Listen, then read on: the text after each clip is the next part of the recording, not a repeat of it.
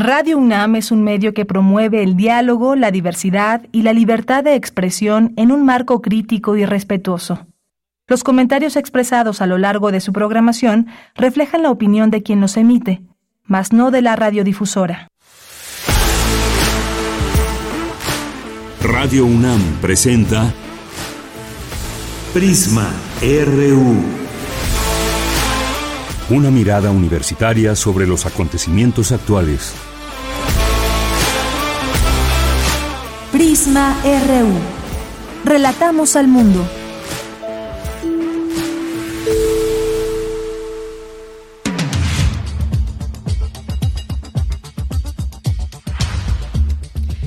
Muy buenas tardes. Muchas gracias por acompañarnos aquí en Prisma RU. Les saludo con mucho gusto. Soy de Yanira Morán. Quédese con nosotros de aquí a las 3 de la tarde. Tendremos mucha información. Nos pueden escribir en nuestras redes sociales, arroba Prisma RU, Twitter y Facebook. Así nos encuentran. Vamos a tener hoy varios temas. Uno de ellos, eh, cómo funcionan todas estas granjas de bots de lo que muchos eh, políticos, muchas políticas se han quejado, no es un tema nuevo, pero cómo funcionan, cómo si alguien quiere recurrir a estas, digamos, como les llaman, granjas de bots, ¿a quién tiene que recurrir o cómo funcionan, cómo se anuncian? Cómo perjudican una campaña, por ejemplo. Y es que en este marco, Claudia Sheinbaum alista una denuncia ante el INE por bots que le atacan a ella y al presidente López Obrador en redes sociales. Vamos a hablar de ese tema con el maestro Luis Ángel Hurtado Razo, quien es experto en estos temas de redes sociodigitales. Y hay otro tema que también nos ocupa, nos preocupa, que tiene que ver con la violencia. Eh, Totolapan, vimos esta información que surgió desde Guerrero se confirman 12 muertos en enfrentamiento armado, pero pues sobre todo no solamente hablar de la violencia en sí. ¿Qué se está haciendo desde nivel municipal, estatal y federal para ello. Cómo atacar al crimen organizado es de manera frontal, es atacar antes de que se generen estos grupos. ¿En dónde está, digamos, el meollo de todo este asunto de la violencia? Vamos a platicar con el maestro Alan García Huitrón, experto en criminología y temas de seguridad. Y vamos a hablar también sobre otro tema que es las buenas noticias que dio el presidente López Obrador hoy por la mañana. Habló de crecimiento económico en 2020 23, que alcanzó el 3.2%. También hablaremos de la desaceleración de la inflación. Lo haremos con el doctor Ernesto Bravo, académico del Instituto de Investigaciones Económicas de la UNAM. Vamos a hablar en nuestra segunda hora algunos cursos que tenemos desde Filmoteca UNAM. Nancy Molina, cineasta y guionista, nos platicará de ello. Y también vamos a hablar de algunas publicaciones de la Dirección General de Divulgación de las Humanidades de la UNAM, ya en esta que inicia FIL de Minería Así que no se pierdan toda esta información. Tendremos cine, cultura, información nacional e internacional y más aquí en Prisma RU. Es la una de la tarde con seis minutos y desde aquí relatamos al mundo.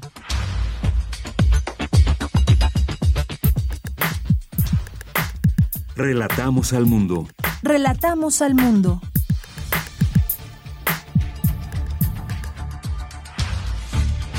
Nos vamos a la información en resumen. En la información universitaria inaugura el rector Leonardo Lomelí Vanegas la edición número 45 de la Feria Internacional del Libro del Palacio de Minería. Desde hoy y hasta el 4 de marzo se llevarán a cabo más de 1.076 actividades, 777 presentaciones de libros, 114 charlas, 21 mesas redondas, 39 lecturas y recitales, 71 talleres y Sinaloa es el estado invitado. Organiza Cultura UNAM el homenaje Ramón Shirau, el misterio de la otredad, en el marco de los 100 años del nacimiento del poeta y filósofo de origen catalán. Ante el actual contexto electoral, el Grupo Nuevo Curso de Desarrollo de la UNAM reflexiona sobre el documento Propuestas para los próximos años elaborado por expertos de distintas áreas. Universitarios desarrollarán proyectos de titulación en 12 naciones. Son 53 estudiantes de 18 escuelas y facultades. Acudirán a 38 instituciones educativas con las que hay convenios de intercambio y colaboración. En los temas nacionales, inician foros de diálogo nacional de las reformas presidenciales. Los legisladores debatirán las 20 iniciativas enviadas a la Cámara de Diputados. El presidente Andrés Manuel López Obrador habló de las afectaciones que se han presentado en la Ciudad de México debido a los microsismos, particularmente en la zona de la falla Plateros Mixcuac. Se comprometió a atender a las personas damnificadas. En la información internacional, el equipo de Alexei Navalny informó que el certificado de defunción del político indica que murió por causas naturales. Lyudmila Navalnaya, madre del líder opositor ruso, acusó a las autoridades de amenazarla y de querer enterrar a su hijo en secreto. A dos años de la invasión rusa a Ucrania, especialistas abordan el tema de la guerra en esa región. Para el embajador David Nájera, el conflicto se da en un contexto o debilitamiento del sistema internacional. Hoy en la UNAM, ¿qué hacer? ¿Qué escuchar? ¿Y a dónde ir? Hoy es jueves de Gaceta UNAM y en su portada nos presenta el tema La inteligencia artificial desde la filosofía. Especialistas universitarios consideran importante analizar lo que nos diferencia de las máquinas. Además, afirman que la inteligencia artificial reconfigura el aprendizaje y tiene una fuerte penetración en la academia. Toda la información se encuentra disponible en el sitio oficial gaceta.unam.mx. Hoy inicia la 45 edición de la Feria Internacional del Libro del Palacio de Minería, que llevará a cabo diversas actividades como presentaciones de libros, charlas, mesas redondas, lecturas y recitales, así como talleres. Sinaloa es el estado invitado. Dichas actividades se llevarán a cabo a partir de hoy y hasta el 4 de marzo. Consulta la programación completa en el sitio oficial filminería.unam.mx. Radio UNAM ha preparado una transmisión especial en vivo desde la 45 edición de la Feria Internacional del Libro del Palacio de Minería. Este programa especial contará con entrevistas a diversos autores participantes y crónicas de las actividades. Conoce los detalles de este encuentro literario y sintoniza los días jueves, viernes, sábado y domingo en punto de las 17 horas la frecuencia universitaria de Radio UNAM 96.1 de FM. Para Prisma RU, Daniel Olivares Aranda.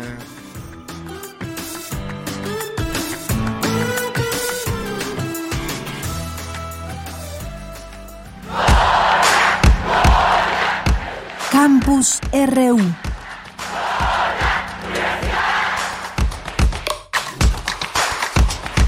Una con 11 minutos y mañana, mañana estaremos comenzando el programa desde allá, desde la Feria Internacional del Libro de Minería.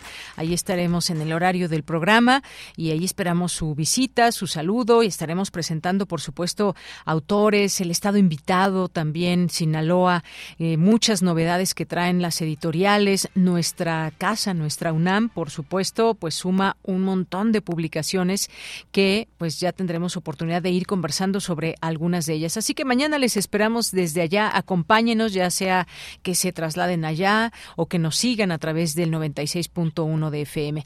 Bien, pues entramos a nuestro campus universitario de este día, jueves 22 de febrero del año 2024, y me enlazo con mi compañera Cindy Pérez Ramírez.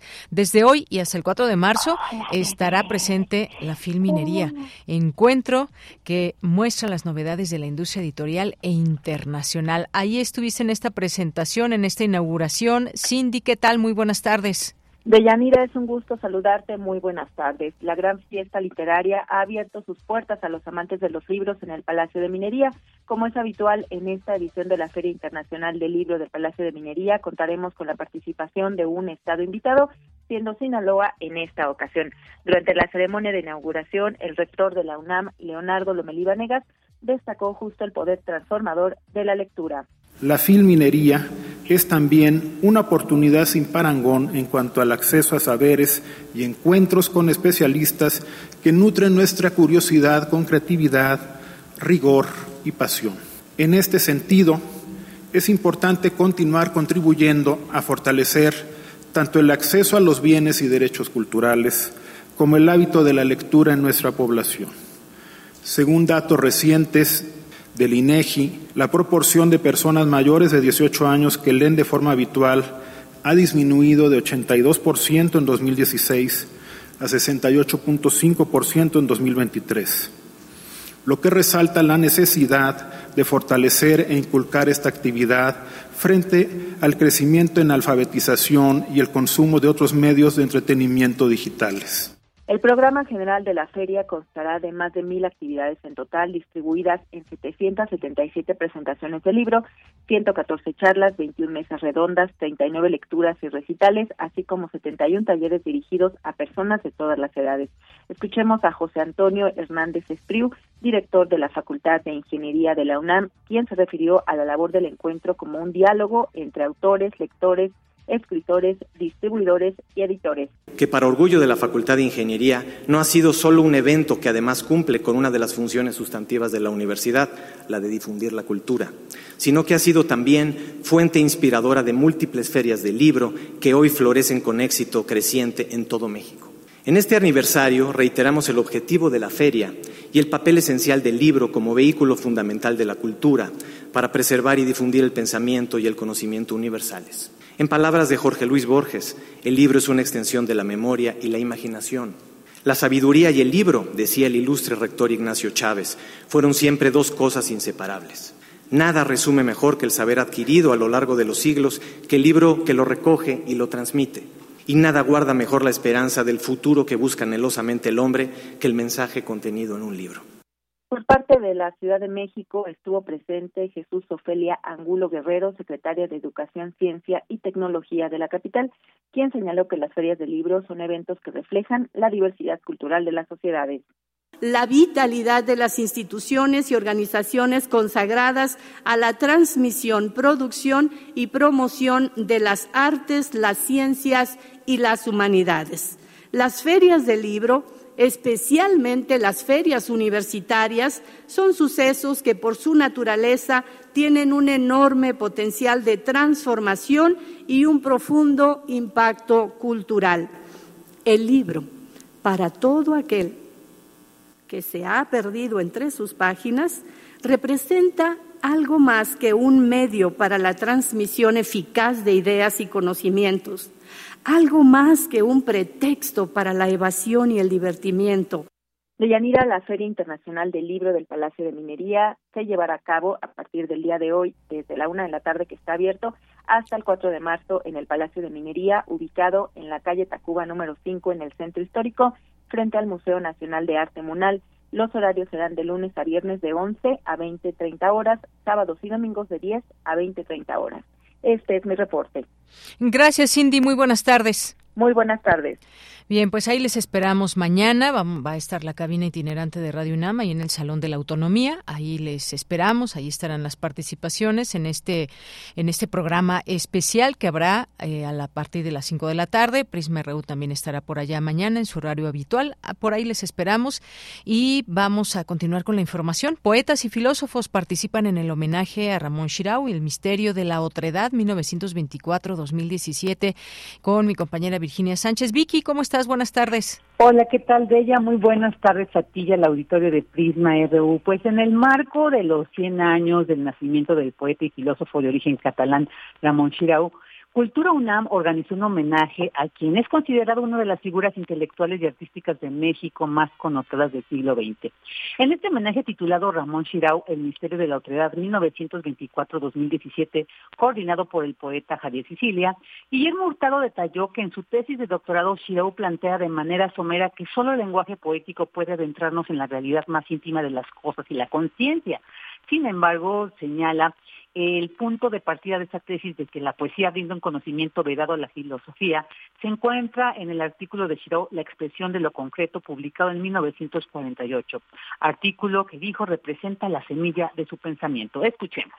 En ese artículo, Shirao afirma que la filosofía ha buscado acceder a lo concreto, pero que se enfrenta a un problema. El lenguaje se lo impide, porque las palabras con las que está hecha denotan conceptos abstractos. Lo cito, siendo filosofía hablada, lenguaje escrito, ha tenido necesariamente que permanecer dentro de los límites que el lenguaje prescribe, y lo que el lenguaje prescribe permanece siempre dentro de la abstracción.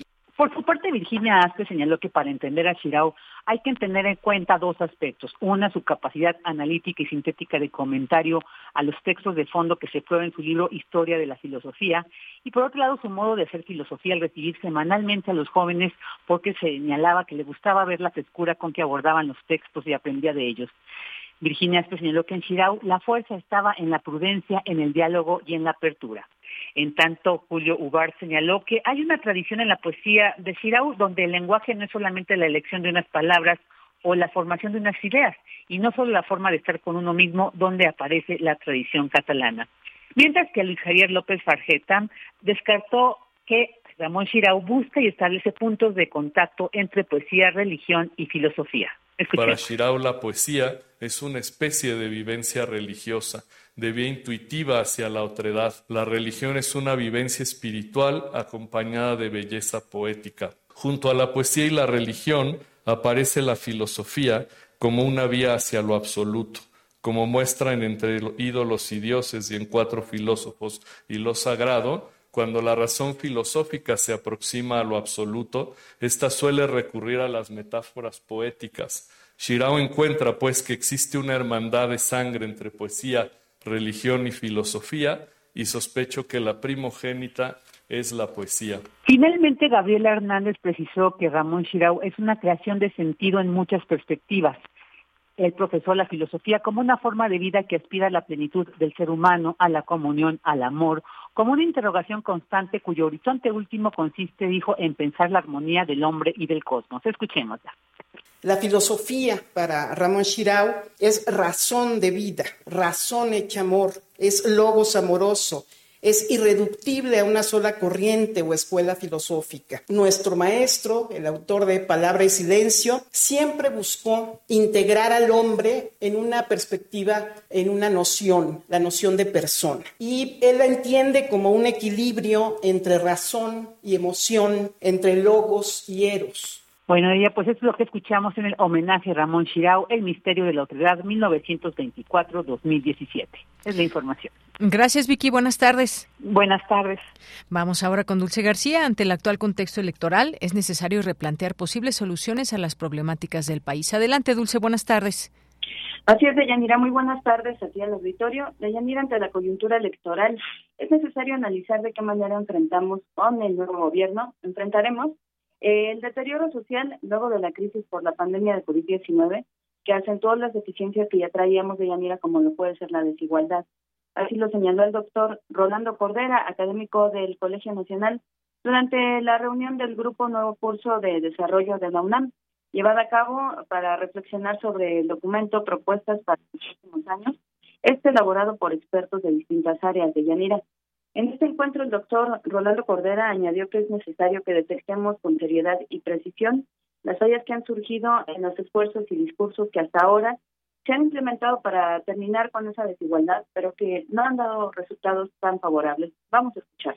Son al mismo tiempo tiempos de cambio, tiempos de cambio político, de enorme despampanante cambio social y de cambio económico en prácticamente todo el mundo, cambio en el que hemos quedado de una u otra manera inscritos los mexicanos a partir de que se decidió, de manera bastante inconsulta, por cierto, se decidió la apertura comercial, la apertura de la economía y la incorporación de México a un nuevo proyecto que se llamó el Libre Comercio de Norteamérica, firmando el Tratado de Libre Comercio de América del Norte. Y bueno, Deyanira, en este encuentro también participó el doctor Mario Luis Fuentes, integrante de este grupo Nuevo Curso de Desarrollo de la UNAM. Él dijo que las soluciones planteadas actualmente para atender al país deberían no solamente ser replanteadas, sino inclusive reconstruidas. Escuchemos por qué. Para incrementar el diálogo, para construir nuevos acuerdos y compromisos políticos, que transmitan la urgencia de lo que nosotros decimos en el grupo, de la construcción de un nuevo curso de desarrollo. No dejo de subrayar que es importante revisar, pensar críticamente, propositivamente, una convicción de que el Estado es el ente organizador de los mercados. El Estado en democracia es el instrumento de nuestras generaciones para construir equidad, inclusión, sostenibilidad. Y bueno, Deyanira, el objetivo de este grupo, nuevo curso de desarrollo de la UNAM, es contribuir al diálogo nacional y tomar decisiones para construir un futuro preferido, para lo cual se abordan temas sociales, económicos, ambientales y democráticos. Esta es la información. Gracias, Dulce. Buenas tardes. Gracias a ti. Muy buenas tardes. Continuamos. Queremos escuchar tu voz. Síguenos en nuestras redes sociales. En Facebook como Prisma RU y en Twitter como arroba PrismaRU.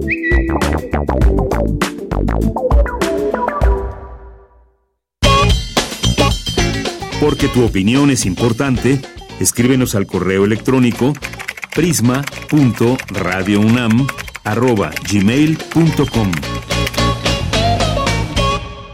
Una de la tarde con 23 minutos y bueno, pues otro reportaje después de que el presidente López Obrador revelara hoy que el diario New York Times estaba preparando un reportaje en su contra sobre presuntos narcosobornos, este medio estadounidense optó por difundir dicho material periodístico. Eh, confieso que aún no lo he leído, habrá que leerlo y en todo caso generar alguna opinión al respecto, cada quien tendrá eh, la suya. Y estaba leyendo al respecto pues distintas situaciones que hay a raíz de que también algunos eh, reportajes salieron algunas semanas atrás. Hay un especialista en el funcionamiento de redes sociodigitales eh, que ha investigado mucho al respecto, granjas de bots y demás, que conoce del tema, Alberto Escorcia, y, leo este tuit que escribió hace tres horas. Dice, en resumen, algo que fue mutando de hashtag narcopresidente antes de los artículos de ProPublica y Deutsche Welle fue mutando a narcopresidente AMLO durante la publicación de ellos y totalmente manipulado en sus variaciones hasta hoy con hasta 92% de votos. Esto pone aquí, nunca se había visto en México. Bueno, pues ante qué situación estamos frente a un proceso electoral en marcha, arrancarán campañas ya muy pronto, en próximo mes de marzo, y pues hay situaciones de las cuales se debe hablar y que debemos entender también como ciudadanía cómo funcionan todas estas granjas de bots, qué, eh, qué implicaciones tienen para las personas, qué tanta, digamos, penetración hay en cuanto a la difusión de distintos materiales, qué pasa en las eh, redes digitales, sociodigitales, y bueno, pues tenemos también ahora a una, a una candidata que es Claudia Sheinbaum, que pues alista ya una denuncia ante el INE por bots que la atacan a ella y al presidente López Obrador en redes sociales. Hablemos del tema con Luis Ángel Hurtado Razo, él es licenciado en Ciencias de la Comunicación, maestro en Estudios Políticos y Sociales por la UNAM, tiene distintas líneas de investigación como medios de comunicación, redes sociodigitales y nos acompaña el día de hoy. ¿Qué tal, maestro Luis Ángel? Buenas tardes. ¿Qué tal? Muy buenas tardes, estimados de Yanira. Un gusto estar contigo y con tu audiencia. Gracias, eh, maestro. Pues preguntarle en principio todo este tema, que si nos asomamos un poco a lo que es este proceso electoral y el uso de redes sociodigitales, ¿ante qué estamos? ¿Qué estamos viendo? Y bueno, enmarcarlo también ya hay una persona que es ni más ni menos la candidata Claudia Sheinbaum que ya lista una denuncia ante el INE por bots, dice que la atacan a ella y al presidente López Obrador en redes sociales. ¿Qué estamos viendo en este espectro de las redes sociodigitales, maestro? Bueno, primeramente hay que entender el proceso electoral 2024, un proceso electoral completamente diferente a los procesos electorales que hemos tenido en el pasado, sobre todo por la gran presencia y sobre todo por la cobertura que actualmente tiene Internet. A diferencia del 2018 o 2012, donde ya hubo una participación muy activa del uso de redes sociales, eh, en el 2024 la cobertura de Internet ha generado o genera básicamente que el terreno del debate público y por supuesto el debate político se lleve al ámbito digital. Y bajo este tenor, ahora la estrategia de muchos consultores, por supuesto de, muchos pasos de guerra, es la manipulación del espacio público. La manipulación en el sentido de dos vías. Por una parte, distorsionar la realidad a partir de la imagen pública de una persona o distorsionar la imagen pública a partir de, digamos, las personas que están alrededor de ella o del movimiento que Maestro, te tengo que interrumpir un poquito porque no se está entendiendo muy bien. Vamos a volver a marcar, por favor, para que podamos escuchar de manera más nítida esta conversación. Algo que destaco que de lo que estaba diciendo ahora el maestro es la manipulación del espacio público y hasta dónde hasta dónde vamos a llegar con este tema de las redes sociodigitales, qué tantas em, fake news, noticias falsas se darán eh, por ahí, sobre todo en este contexto del proceso electoral en México, el papel que juegan en muchas elecciones, pero bueno, estamos en, en este de México y pues queremos acercarnos también a esta realidad. ¿Qué nos espera? ¿Qué nos espera como usuarios de redes sociodigitales? Sí, nos estabas comentando, maestro. Sí, eh, en ese sentido, eh, el terreno electoral, pues bueno, básicamente en la actualidad, eh, el uso precisamente de, de cuentas automatizadas ya es un referente, digamos, en los procesos electorales. No solamente en México, hay que aclarar eso porque se piensa que nada más en México hay bots y todo eso. No, es en todo el mundo. Han sido un referente desde el 2016 aproximadamente, un referente en los procesos electorales. bajo ese, ese tenor, eh, lo que está ocurriendo actualmente es lo que básicamente ha ocurrido en muchos otros países en el mundo, que es la presencia, la alta presencia de cuentas automatizadas, mejor conocidas como bots, y sobre todo fake news que tratan de manipular, digamos, que la realidad eh, cotidiana, digamos, de las personas y lo tratan de manipular con el sentido, como lo decía antes de, la pausita que hicimos, con el sentido de desprestigiar la imagen pública de la persona, la imagen pública de la persona, y dos, desprestigiar el movimiento o el partido o las personas que están alrededor de ella o de él.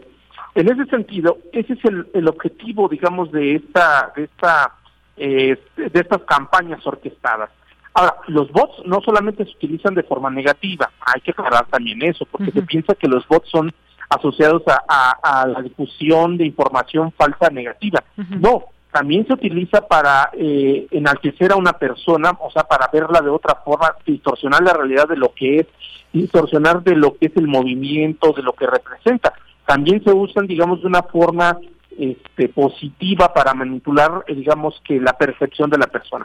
Aquí lo importante es que en los dos casos, sea positivo, sea negativo, se busca a toda costa utilizar justamente estas herramientas automatizadas y las fake news de distorsionar la opinión pública, distorsionar a partir de realidades paralelas o realidades que no existen.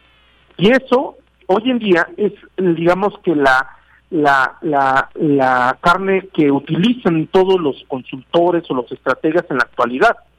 Hay personas que se rehusan a ello, pero la gran mayoría está muy documentado, eso yo no lo digo, lo dicen muchas investigaciones que han hecho, de elecciones donde se han intervenido a partir del uso de bots o fake mm. news, en donde los consultores contratan los servicios de lo que yo sí he documentado y he hablado de ello, que es la industria de la desinformación. En ese sentido, se contrata a la industria de la desinformación para, ya sea para crecer tendencias a favor o en contra de una persona o para, como su nombre lo dice, desinformar, manipular la realidad. Así es.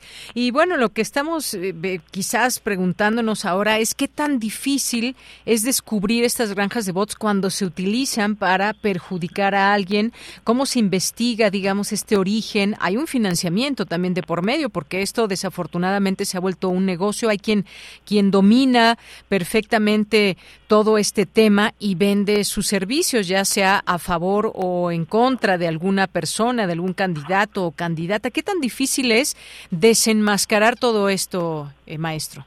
Pues mira, eh, no es difícil en el sentido de si se tiene, digamos, que eh, la información a la mano. ¿Qué quiere decir eso? Que nos vamos a fuentes de información institucionales, digamos, las cuentas de los candidatos, las cuentas de los partidos políticos, las instituciones que organizan los comicios, etcétera, etcétera.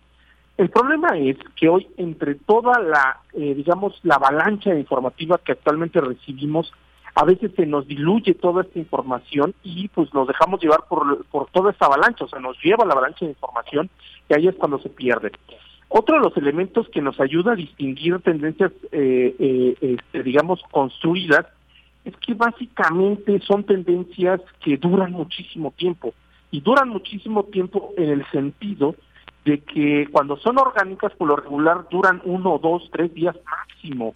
y digamos que tienen sus picos, o sea, sus momentos así como como si fueran este, puntas de, de, de, montañas, en las cuales pues hay momentos que a la ciudadanía pues le interesa estar eh, hablando del tema, hay momentos que baja la intensidad y luego vuelve a subir. Aquí no, aquí vemos un continuum, o sea, es como si, si todo fuera una planicie y pues eso nos deja ver pues que lógicamente pues hay ahí eh, eh, eh, estas llamadas granjas de bots alimentando todas estas estas este, tendencias que existen en la actualidad. Ahora, todo esto representa un negocio multimillonario, ¿eh? multimillonario. hay investigaciones, digamos, que yo he consultado, que digamos publicaron durante la pandemia del SARS-CoV-2 COVID-19, en la cual nada más en Estados Unidos, la industria de la desinformación, que es fake news, eh, uso de bots y más cosas, dejó una ganancia de más de 100 mil billones de dólares. Estamos hablando, por eso yo le he llamado una industria, una industria en la cual producir desinformación es, digamos, un producto que se ofrece y, por supuesto, hay una ganancia de por medio, hay una hay, es como si fuera un oficio, hay una forma de vivir del trabajo que se hace, que en este caso es desinformar. En ese sentido, por eso yo lo he, lo he llamado la industria de la desinformación, porque es igual que los medios de comunicación, que la industria del cine, etcétera, etcétera. Ya es un trabajo que está reconocido en el sentido de que se puede vivir, digamos, de la generación de desinformación. Bien, y es que estamos ante una situación, por ejemplo, a ver, vamos a tomar este ejemplo que se ha posicionado en hashtag, que es el de narcopresidente. Y además ahora, como explicaba también eh, este analista Alberto Escorcia, ha mutado de narcopresidente, ahora agregarle AMLO. Estamos en un momento muy fuerte, muy álgido en tema electoral que estará por comenzar y estarán por recorrer el país las eh, candidatas y candidatos. Y, y Claudia me hablaba de 500 mil cuentas que se siguen manifestando en torno y que esto es algo pagado. ¿Tiene las, ¿Tendrá las posibilidades el INE también de, em, pues, digamos, de investigar toda esta parte y, sobre todo, pues, comportamientos como ese? Que puede haber otros hashtags también eh, que, engañosos en contra de la oposición o de en su momento de la candidata Xochitl Galvez, por ejemplo. Pero ahora tomemos este ejemplo que es, me parece muy, muy ilustrativo un claro ejemplo de lo que está pasando para mal. Pues mira, en ese sentido, eh, justamente lo, lo, lo vengo diciendo. Cuando es una cuestión completamente inorgánica, o sea, algo artificial, eh, la industria de la desinformación no solamente genera un, un, hashtag o una tendencia, sino que tiene que crear muchísimas tendencias para poder ver cuál es la que mejor se ajusta a las necesidades de las personas que le están pagando, por supuesto, y sobre todo el efecto. El efecto, cuando digo el efecto es no solamente en el ámbito digital, sino que esto sale del ámbito digital y se va a medios de comunicación tradicional, la prensa, la radio la televisión, o inclusive el círculo político y social, ya es del debate público. En ese sentido, nosotros desde el Laboratorio de Tecnopolítica hicimos el análisis de todas las tendencias que giraban alrededor del hashtag eh, narcopresidente. Y ahí encontramos más de 40 o 50 hashtags. O sea, hay una suerte de ensayo y error que van probando precisamente esta industria de la desinformación para decir, este es el hashtag que todo mundo está subiéndose de forma inorgánica y orgánica. Porque hay que decirlo así, no solamente se construye orgánicamente. El, interés de construir una tendencia artificial es que después se sume la, las personas reales y se vuelva entre un híbrido, un mixto entre eh, eh, privado o, vamos a decirlo así entre entre el ámbito inorgánico y inorgánico. Y en ese sentido, nosotros detectamos precisamente eso, por eso, eh, eh digamos, fuimos los que detonamos la caja de Pandora al identificar precisamente desde el primero de febrero que esta tendencia no era orgánica, era inorgánica. Y a esto hay que decirlo así, las reglas del juego de las nuevas de las plataformas digitales, eh, al momento de darse cuenta que esta tendencia se vuelve inorgánica, la empieza a bloquear. ¿Qué quiere decir esto? Que deja publicar, pero que el efecto sea mitigado, o sea, sea menor. Y bajo esa lógica, ¿qué le queda a la industria de la desinformación? Entonces crear un nuevo hashtag para que se mm. puedan subir. Después de ahí surgió narcopresidente AMLO. Y ahorita hemos visto pues un, un desfile ya de, de, tendencias donde es narcopresidente AMLO uno, dos, tres, cuatro y así. ¿Por qué? Porque la, las mismas plataformas, en este caso X, le empieza, se empieza a detectar o empieza a detectar este comportamiento eh, atípico y empieza a frenarla. Por eso, vuelvo a lo mismo, esto no es una cuestión este, orgánica, no es orgánica, hay un interés. Es construido, digamos, hay un interés. Exactamente, hay un interés político, social y económico en el cual les interesa mantener esa narrativa, esa idea. Y ciertamente, hay que decirlo, y eso no no debo de, negarlo, nada Yanira, ha funcionado. Muchísimas personas han hablado de la tendencia, medios de comunicación y, por supuesto, líderes políticos. Claro, exactamente, justamente esa parte. Se suben desde esta eh, plataforma, desde este hashtag, para replicar desde sus cuentas y personas que pueden tener muchos miles de seguidores y, por supuesto, que se sigue alimentando, digamos, esta, esta posibilidad de, eh, de, replicar este hashtag. Pues, eh, maestro, se nos ha acabado el tiempo. Ojalá que podamos seguir platicando de todo esto. Seguramente vendrán más cosas que tenemos que analizar, pero sobre todo que comprender. Muchas gracias, maestro. No, al contrario, un saludo fuerte para ti, para todos. Gracias, un abrazo. Maestro, hasta luego. Luis Ángel Hurtado Razo, licenciado en Ciencias de la Comunicación, maestro en Estudios Políticos y Sociales y hace un trabajo muy grande, muy extenso en el tema de las redes sociodigitales, su comportamiento y demás, que seguramente seguiremos platicando con él de estos temas. Continuamos. Prisma RU. Relatamos al mundo. Bien, y otro tema, tema que pues hay que hablar de ello y tratar de pues de comprender, de analizarlo, es el tema de la violencia. Y pues hace apenas unos días surgió un video de un enfrentamiento en San Miguel Totolapan. ¿Qué se sabe sobre esta masacre en Guerrero, donde murieron 12 personas? Al principio se había señalado de 17 y se habla de un enfrentamiento básicamente. El presidente habló al respecto de este tema, confirmó que habían sido 12 personas eh, que fueron asesinadas, supuestamente integrantes del cártel de la Sierra y la familia michoacana. Hay un operativo también en esta región, pero más allá de todo esto, pues vemos que la violencia prevalece en ciertas zonas y de nueva cuenta es guerrero. Tenemos en la línea telefónica al maestro Alan García Huitrón, experto en criminología y temas de seguridad, para hablar del, eh, al respecto. Maestro Alan, bienvenido, buenas tardes. ¿Qué tal, Deyanira? Muy buenas tardes. Un saludo a ti y a todo el auditorio. Muchas gracias por la invitación nuevamente. Gracias, maestro. Pues un tema sin duda muy delicado donde pues vemos la injerencia del crimen organizado en algunas zonas y pues este este video que denota mucho de lo que de lo que significa eh, que estas personas que incluso hacen el video pues sientan esta victoria sobre el grupo contrario. ¿Ante qué estamos cuando vemos este tipo de, de situaciones, maestro? Claro, Deyanira, sí, como bien mencionas, eh, recientemente vimos ese tipo de imágenes. A mí, la verdad, lo que me sorprende es, eh, pues, ¿cómo decirlo? La, la, la indiferencia, la, la injusticia, la impunidad por parte del Estado mexicano. No es eh, un hecho reciente, cabe decir que Tololapan prácticamente desde hace prácticamente 10 años, 15 años, que es noticia constantemente de este tipo de eventos, de este tipo de eventualidades criminales.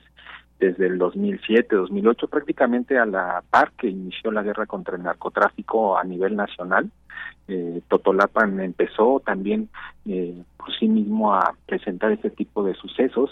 Eh, como bien dices, eh, es tierra caliente, que es muy importante subrayar esa parte porque es un, eh, una zona estratégica, ¿no? Ya hemos comentado pues la importancia de este tipo de territorios como puede ser también Michoacán, como puede ser también Tamaulipas, son zonas eh, que geográficamente representan un riesgo y que por ello eh, pues se dan este tipo de enfrentamientos. Entonces, el Estado mexicano, digo, difícilmente podría decir, podría decirnos ahora que es algo que es eh, mm, pues aislado, ¿no? Que es la primera vez que se presenta. Tenemos prácticamente, como te decía, 10, 15 años en que en este municipio de Totolapan se presentan desapariciones, homicidios, enfrentamientos, masacres.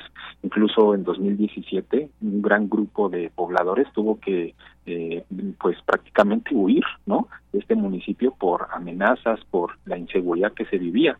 En 2021, por ejemplo, incluso la CEPO intervino en este municipio porque desaparecieron y asesinaron a uno de los eh, eh, ecologistas más importantes del país, Carlos Márquez. Y en ese momento la Secretaría de Gobernación intervino y prometió que en ese municipio ya no se iban a dar ese tipo de acontecimientos. Entonces, me parece que eso es muy importante subrayarlo, ¿no? Esta indiferencia del Estado mexicano que a pesar de que conoce este tipo de eventualidades o este tipo de zonas que van a tener eh, o que tienen ese riesgo, no hace nada, ¿no?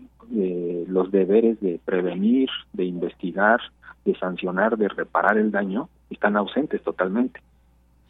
Efectivamente, y es que pues usted hablaba de esta indiferencia, impunidad y de pronto uno se pregunta qué posibilidades hay cuando estos eh, cuando estos grupos controlan hasta las policías. Uno pensaría en un trabajo que se hace, digamos, a nivel de las propias comunidades. Hay un trabajo en, pues creemos que así funciona en, en, las comunidades desde sus presidentes municipales, eh, sus alcaldes, eh, luego pues también esta coordinación con el pues el estado, digamos, dependiendo qué estado sea, en este caso Guerrero, y por supuesto también esta coordinación con eh, a nivel nacional, digamos, a nivel federal. Pero qué pasa cuando pues ya se ha perdido esta parte de pues lo que sucede en una comunidad donde ya no hay ese control de una autoridad, sino que el control es de grupos organizados del crimen, como, como estamos viendo en este caso. Sí, mira, lo, lo que lo que se está observando es que hay una hegemonía cada vez más fuerte del crimen organizado que es proporcionalmente inversa no al abandono institucional.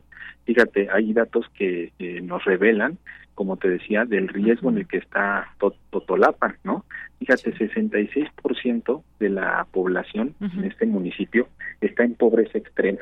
De 24 mil personas aproximadamente que hay en este municipio, 21 mil personas se encuentran en pobreza, tanto en extrema como en moderada.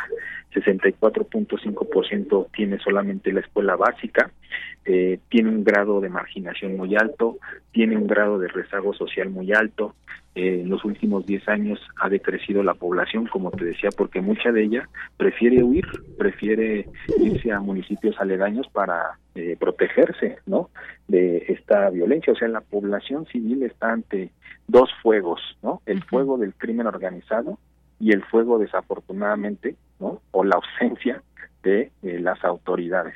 Desafortunadamente, y esto, como ya lo hemos dicho en otras ocasiones, pues no es solamente eh, algo mm, concreto, no algo específico de este municipio, sino que a nivel nacional, el 100 homicidios que se cometen en nuestro país, cerca del 10% solamente se investigan y se llegan a una sentencia, o sea, hay una impunidad tremenda, ¿no? En muchos de los delitos en nuestro país y eso alimenta eh, la presencia y el éxito del crimen organizado en estas comunidades. Pues sí, algo muy muy grave, una situación que vemos que está muy enquistada, desenquistarla creo que pues tiene que llevar no sola, llevará no solamente tiempo, sino acciones, porque si no se si no se hacen acciones, pues no se puede comenzar por ningún lado. Hablaba usted de la pobreza también que hay en estas comunidades, en este caso de, de Totolapan.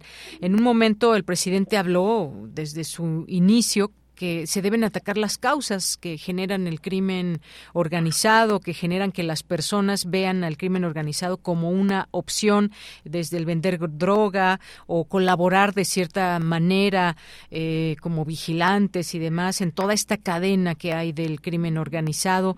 ¿Qué tanto pues por dónde empezar es un rompecabezas bastante complicado efectivamente el estado tiene mucho que ver en todo esto los gobiernos pero pues lo vemos difícil cuando vemos que un estado como Guerrero, no solamente esta zona, pues el crimen organizado en muchos lugares, no estoy generalizando ni mucho menos, pues tiene control de muchos sitios, desde pues a las pollerías donde va la gente, eh, clubes nocturnos, las minas eh, y, y, sobre todo, deseo yo, hasta las corporaciones policíacas, maestro.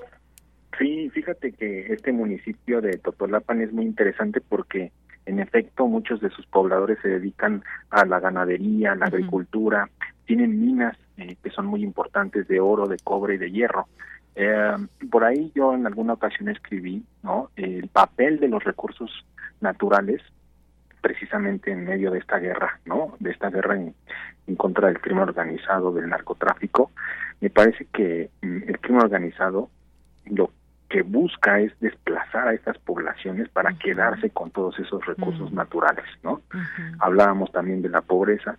Yo cuando, por ejemplo, como tú sabes, desde hace tiempo los gobiernos, ¿no? Eh, estatales y el federal están presumiendo de una baja del homicidio a nivel nacional, ¿no? Y yo siempre me pregunto, bueno, vamos a decir que en efecto está disminuyendo el homicidio, que me digan cuáles son las estrategias que han llevado a cabo para que realmente pudiésemos, pudiésemos haber llegado a ese a esa disminución. Y si nosotros vemos los indicadores de pobreza, vemos los indicadores de desarrollo económico, pues de alguna otra forma, ¿no? Nuestro país ha ido a la baja, ¿no? La pandemia, como sabemos, fue también un factor sorpresivo, ¿no? Pero todos estos indicadores, ¿no? Que nos presumirían, ¿no? De que pudiese hablarse de una política de prevención del homicidio, pues van a la alza. Entonces, eh, verdaderamente no hay forma de creer que el homicidio va a la baja, ¿no? Más bien lo que, como algunos estudios han demostrado, pues es la, la denuncia, ¿no? Eh, lo que ha ido a la baja es la denuncia, no tanto la incidencia, ¿no? Porque muchas veces este fenómeno pues está cruzando con la desaparición forzada, ¿no? O hay manipulación de datos, etcétera, etcétera. Pero desafortunadamente sí, y como Totolapa hay muchos municipios, ¿no? Claro, desafortunadamente. La mayoría de personas en este país, pues me parece, somos gente de paz, eh, gente que tenemos un trabajo honesto, que no queremos enfrentamientos. Ya lo vivimos en algún momento en un sexenio. Queremos construir y está costando trabajo, está costando trabajo bajar esas cifras, está costando trabajo enfrentar estos problemas de pobreza y de oportunidades para gente que no las tiene y que está sumida en la en la pobreza extrema y que estas zonas justamente pues es donde está, estamos viendo la violencia. Hay gente que pues platica que va de vacaciones a tal o cual lado, incluso Michoacán, Guerrero y demás, la pasa muy bien, no es que toda una no es que todo un estado esté así, pero hay comunidades específicas y creo que es momento de, de construir y de buscar formas, maestro. Sí, sí, sí, fíjate, ahora que salía algo de este municipio de Totolapan, eh, buscaba yo noticias antes del 2010, 2009, y eran noticias de ven a visitar nuestro municipio, las tradiciones, los bailes, la comunidad feliz, y de repente este tipo de comunidades se convierten en un infierno, ¿no?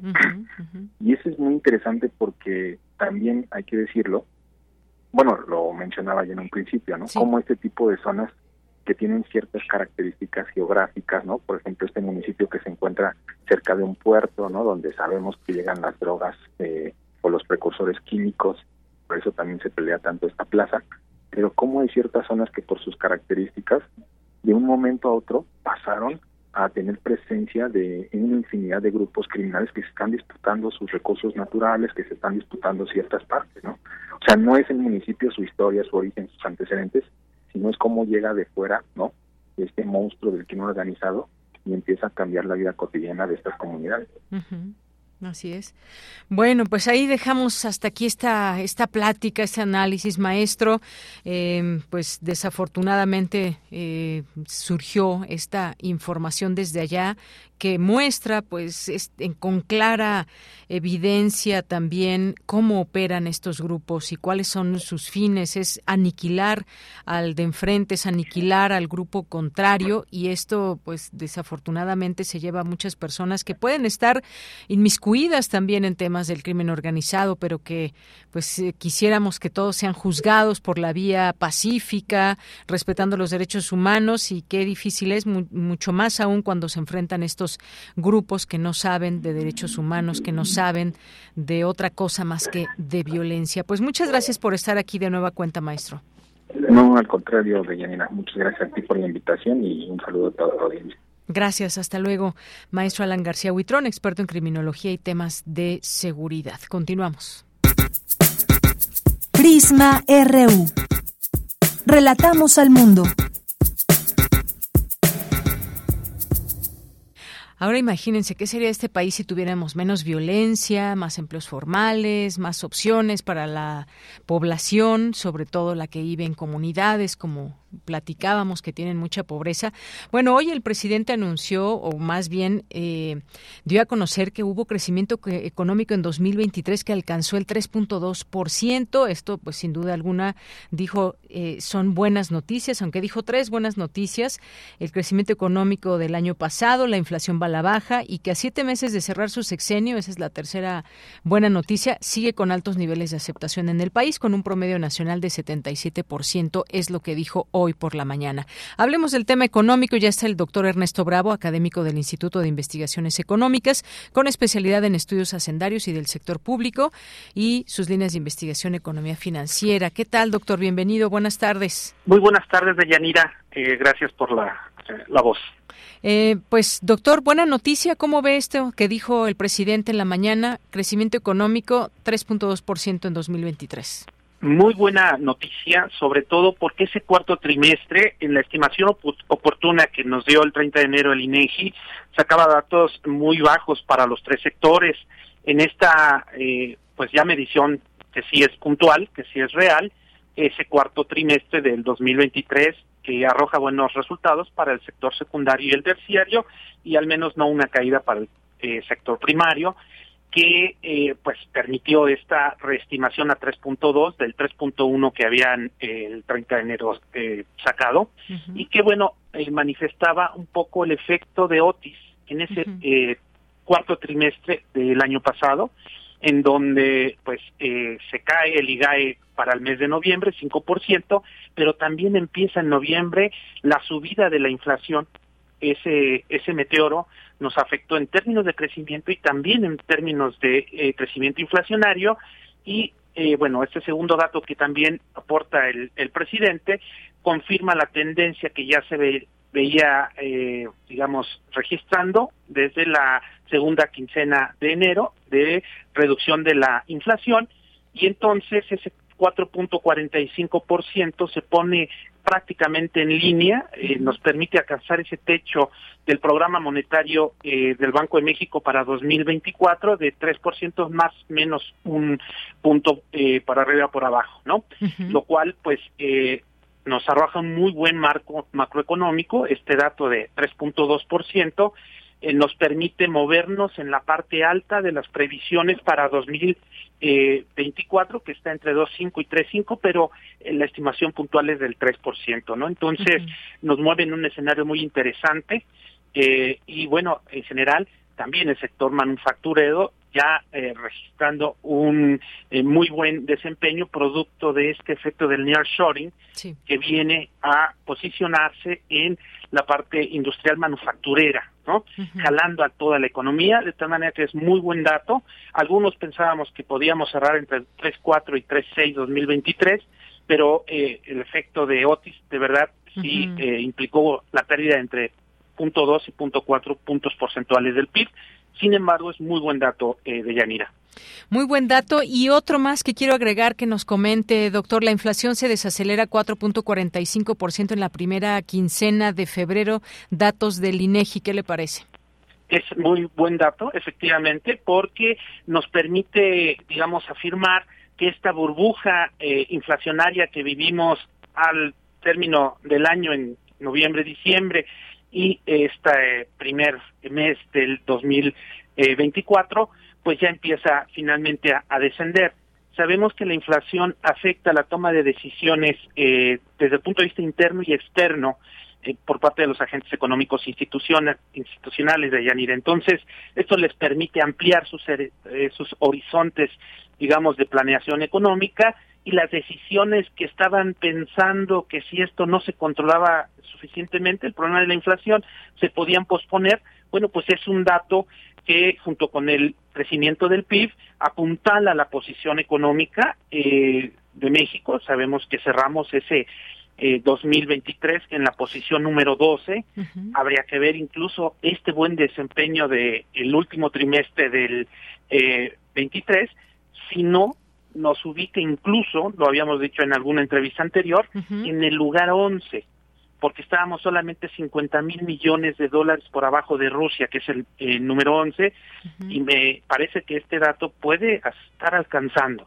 Sin embargo, la eh, el control de la inflación y este buen desempeño económico nos permiten afirmar que 2024, más allá de los problemas eh, de carácter político y geopolítico a nivel internacional, eh, le dan a México una eh, una muy buena posición económica para crecer al menos al 3% y yo diría que incluso podemos aspirar a un 3.5 que es la cota superior de los criterios generales de política económica del gobierno federal para el 2024. Entonces, los dos son muy buenos datos eh, de Yanira. Dos buenos datos, podremos crecer al 3% en 2024, veremos, hay cambio de gobierno, de pronto de pronto puede haber o ha llegado a haber en otros momentos, en otros cambios de sexenio, cierta inestabilidad, malas decisiones y demás, y se recuerdan como crisis de tal año y demás. ¿No nos enfrentaríamos a un escenario de este tipo?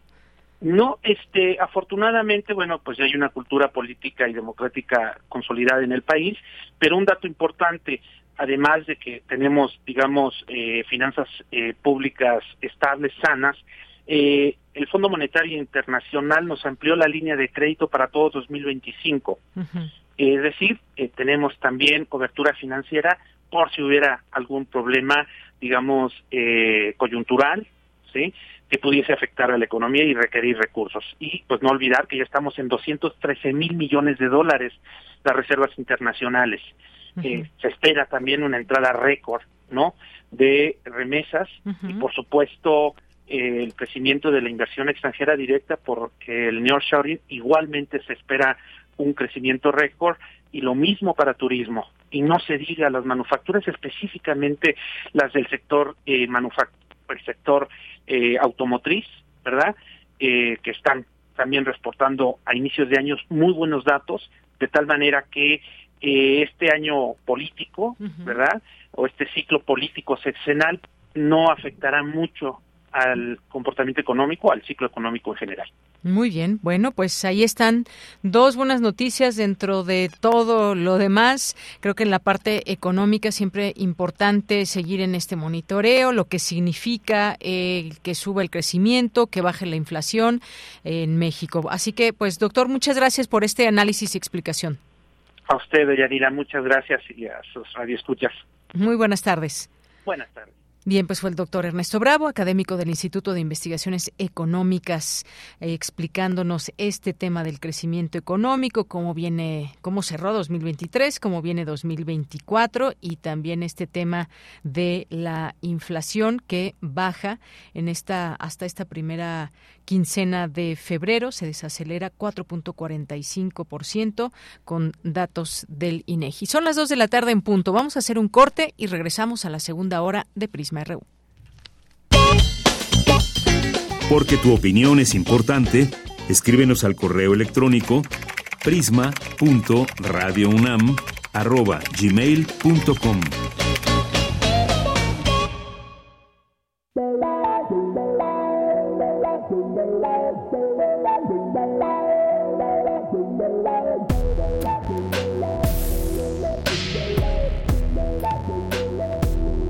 En Radio UNAM le damos las gracias por escucharnos.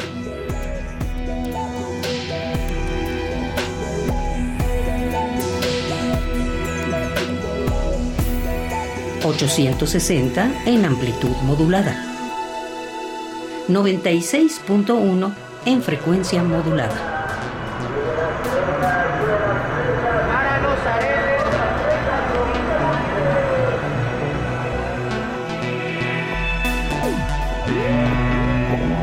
Adolfo Prieto, 133, Colonia del Valle. Código postal 037.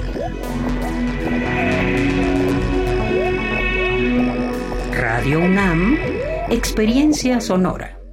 México es un país de sueños, ilusiones, esperanza y aspiraciones. Somos el país de las ideas. Nos enorgullecen nuestras tradiciones, paisajes y familias. Las y los mexicanos anhelamos a tener un país seguro, competitivo, productivo, con oportunidades para todas y todos. Vemos en la niñez nuestro futuro, en nuestros adultos el pasado, sin perder de vista nuestro presente. Nada ni nadie nos puede detener. Somos un partido de innovaciones. Somos de izquierda, la verdadera izquierda. Somos PRD. ¡Arráncate, México!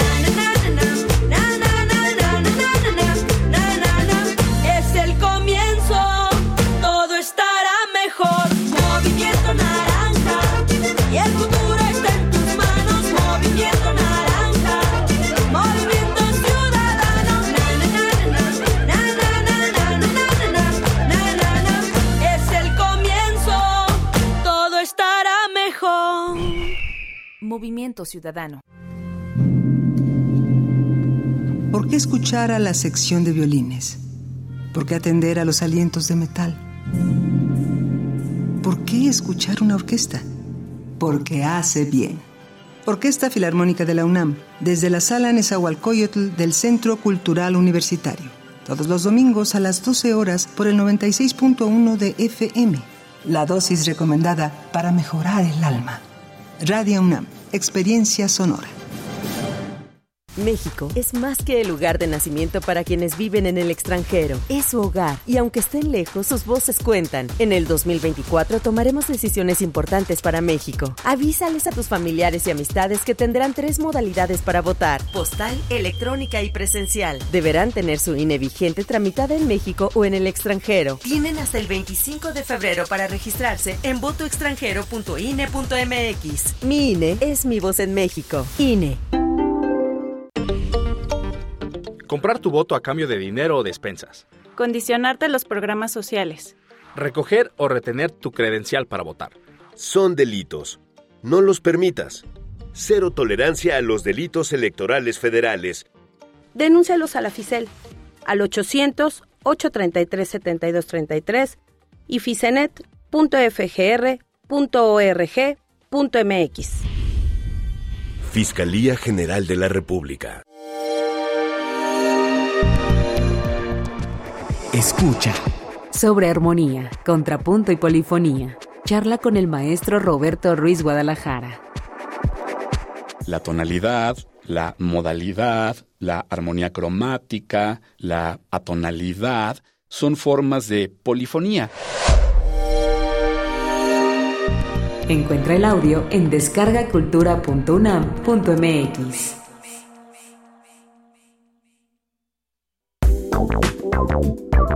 Queremos escuchar tu voz.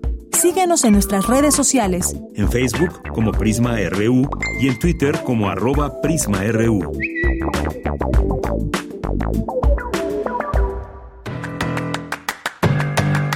Mañana en la UNAM, ¿qué hacer? ¿Qué escuchar? ¿Y a dónde ir? Como parte del Seminario Permanente de las Ciencias Sociales, Reflexiones del Mundo Contemporáneo 2024, se llevará a cabo la conferencia magistral Paradigmas actuales de la cultura política y la participación ciudadana, a cargo del doctor Emanuel Rodríguez Domínguez. Asiste el próximo martes 27 de febrero en punto de las 17.30 horas a la sala 1 del edificio de los consejos académicos en Ciudad Universitaria. O sigue la transmisión en vivo a través de las redes sociales del Consejo Académico del Área de las Ciencias Sociales de la UNAM. En el marco de la 45 edición de la Feria Internacional del Libro del Palacio de Minería, se llevará a cabo la presentación del libro Juan Segura, un arquitecto mexicano en la construcción de la modernidad del siglo XX, de Javier Guzmán Urbiola. La presentación contará con la participación de Bernardo Gómez Pimienta, Carlos Tello Díaz, Juan Ignacio del Cueto y el autor. Asiste mañana viernes 23 de febrero en punto de las 12 del día al Salón de Firmas de la 45 edición de la Feria Internacional del Libro del Palacio de Minería. Otra opción que no te puedes perder es la presentación del libro Las familias en las sociedades contemporáneas, coordinado por Carolina Sánchez García y José del Val. Se contará con la participación de Laura Evelia Torres Velázquez y Efren Chávez Hernández. Asiste mañana viernes 23 de febrero en punto de las 13 horas al Salón de la Academia de Ingeniería de la 45 edición de la Feria Internacional del Libro del Palacio de Minería. Consulta la programación completa de este encuentro literario en el sitio oficial filminería.unam.mx. Para Prisma RU, Daniel Olivares Aranda.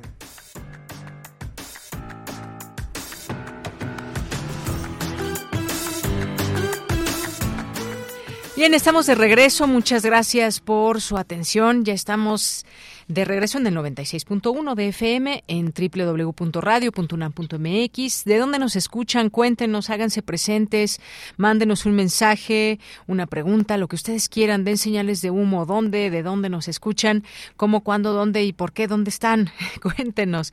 Bueno, nuestras redes sociales, arroba Prisma X y en Facebook nos encuentran como Prisma RU y siempre de verdad es muy grato poder escuchar sus, bueno, no escuchar, más bien leer sus mensajes eh, sus preguntas, sus inquietudes que tienen eh, sobre los temas que les vamos aquí planteando. Saludos, mandamos a Carlos Ríos. Excelente análisis. Es muy alentador que se den explicaciones con objetividad y sustentadas en información empírica sobre la situación macroeconómica de nuestro país. Saludos a todos. Fíjate, Carlos, que me haces eh, mm, pues pensar un poco en toda esta situación que estamos pasando como, como país, en donde más que propuestas estamos escuchando ataques y una vez más vamos a escuchar campañas llenas de ataques al contrincante, pocas propuestas o propuestas eh, al aire y demás. Es momento en que veamos a los personajes como tal, sus trayectorias, no solamente eh, me gusta este partido y entonces aunque esté muy mal su candidato o candidata, pues voy a votar por este porque el otro. Hay que, hay que entrar en un ambiente más de análisis, de reflexión de nuestro voto, es darles nuestro voto a quien nos volvemos cómplices con nuestro voto cuando algo sucede eh, mal o cómo plantearnos toda esta situación política, ¿no? De pronto, pues yo decía ayer, toma protesta por su candidatura, Xochitl Gálvez, y a lo mejor que nos dé oportunidad de conocerla más.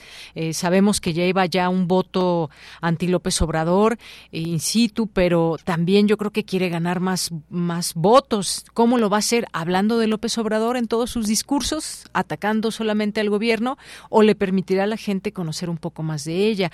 Lo mismo del otro lado y lo mismo en Movimiento Ciudadano, que han pasado muchas cosas y que vemos esta tercera fuerza pues muy alejada. ¿Cuál, ¿Realmente tiene eh, propuestas Movimiento Ciudadano? Ahí está abriendo la puerta a personajes como Sandra Cuevas. En fin, habremos de reflexionar muy bien todo lo que lo que está pasando alrededor.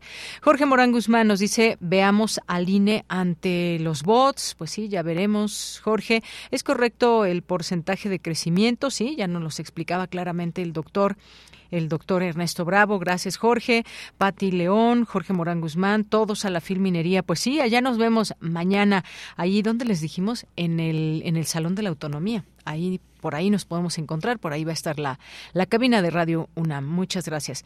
Eh, un jueves soleado para todos, sí, bastante soleado y caluroso. Gracias, Jorge. Carlos Ríos, también aquí presente. Muchas gracias.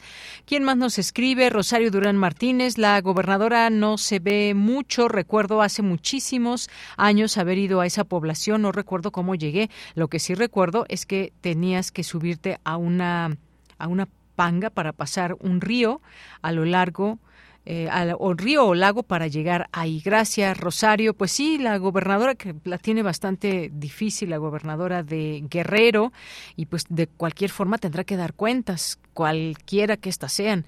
Javier Flores nos dice el gobierno no puede decir que sabía, no pude ser que no puede ser que sea tierra de nadie y allá tanta violencia, los pobladores viven con miedo por todos los enfrentamientos que hay, deben accionar tanto la policía como el ejército para restablecer la paz.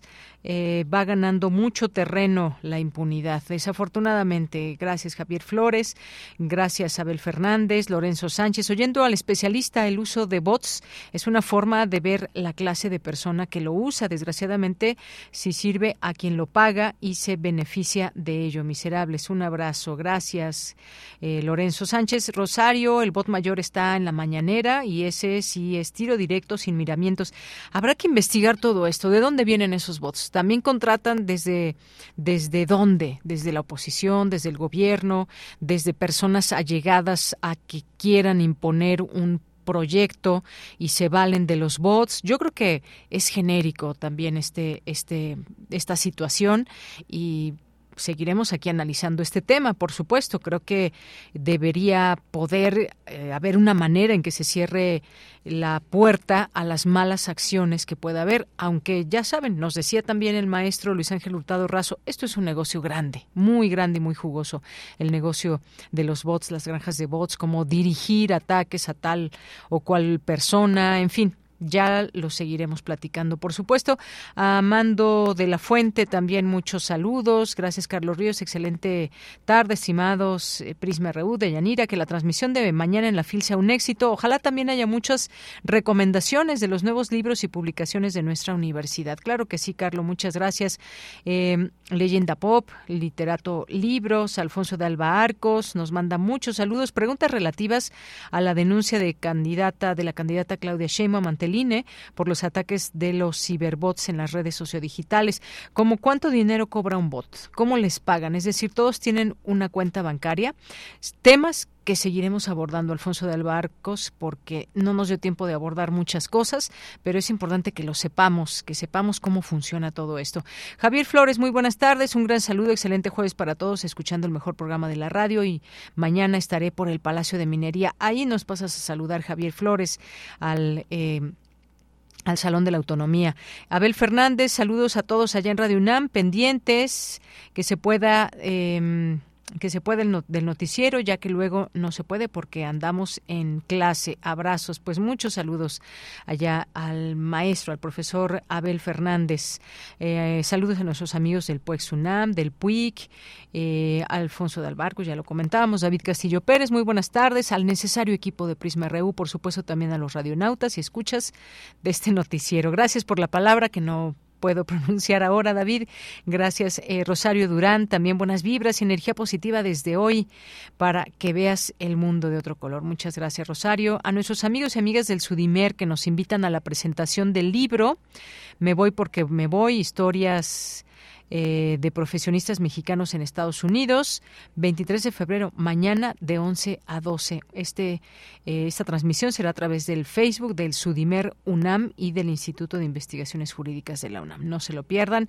El ISUNAM, nuestros amigos de Ecosur también.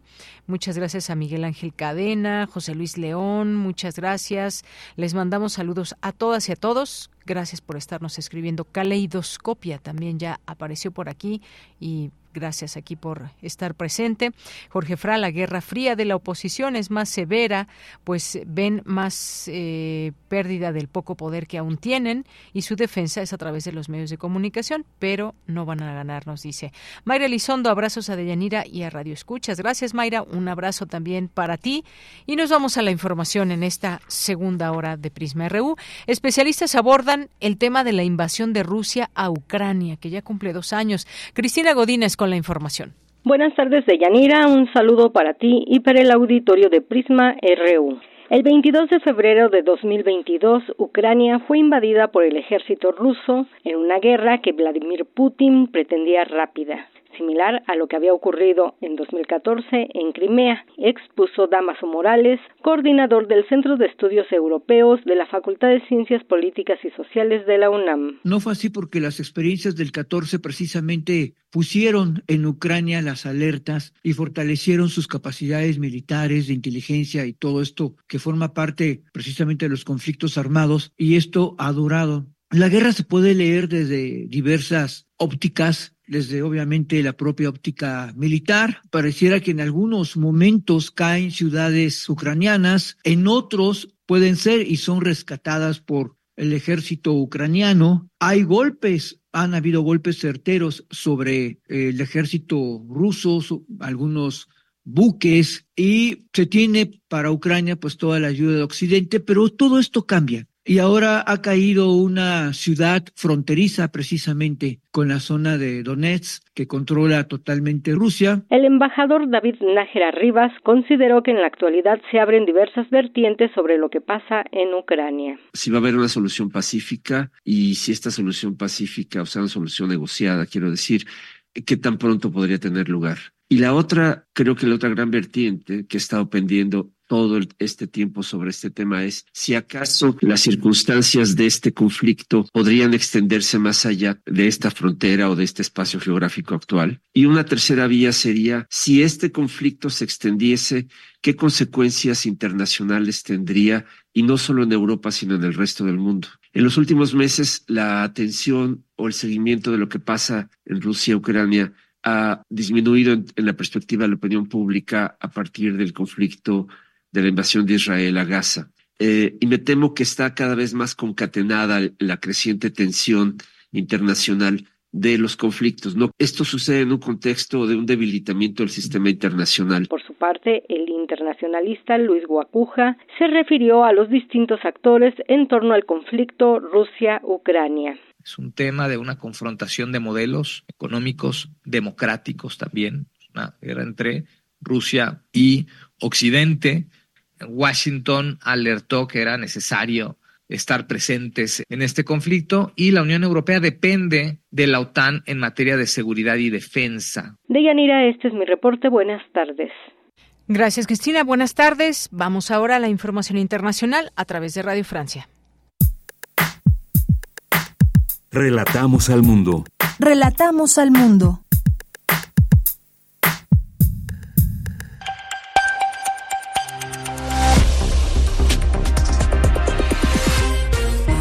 Hacemos un repaso a la actualidad de la jornada en este flash informativo de Radio Francia Internacional. Es jueves 22 de febrero. Bienvenidos. Pablo Martínez Vega acompañado de Arthur Deville en el control técnico y abrimos con Palestina, un muerto y ocho heridos en el ataque a un asentamiento israelí en la Cisjordania ocupada. Las negociaciones con Hamas para una posible tregua tienen como punto sensible el intercambio de prisioneros. La policía israelí dice haber neutralizado a tres terroristas responsables del ataque. En Gaza continúan los bombardeos y las operaciones terrestres. El Ministerio de Salud de la Franja, controlado por el Hamas, afirma hoy que al menos 29.400 personas murieron en la guerra contra Israel. Tras el bloqueo de la frontera por agricultores y camioneros, Polonia protegerá sus puntos de paso con Ucrania para evitar perturbaciones en la llegada de ayuda militar y humanitaria. Esta protección supondrá también una organización diferente de los puestos fronterizos en las carreteras y vías férreas, anunció hoy Donald Tusk, el primer ministro de Polonia, uno de los grandes apoyos para Ucrania, justo cuando se cumplirán dos años del inicio del conflicto. Tusk también señala que apoyar la narrativa de Putin es una vieja traición que no va a tolerar. El ejército ruso afirma haber conquistado la localidad de Poveda en el este del país días después de haber reivindicado la toma de Avdivka ante unas fuerzas ucranianas en dificultades. Y en España los servicios secretos apuntan a que, a que el asesinato del desertor ruso Maxim Kuzminov en suelo español sería autoría del Kremlin, lo que pondría desembocar en un choque diplomático con la conmoción por la muerte del opositor Alexei Navalny aún muy presente.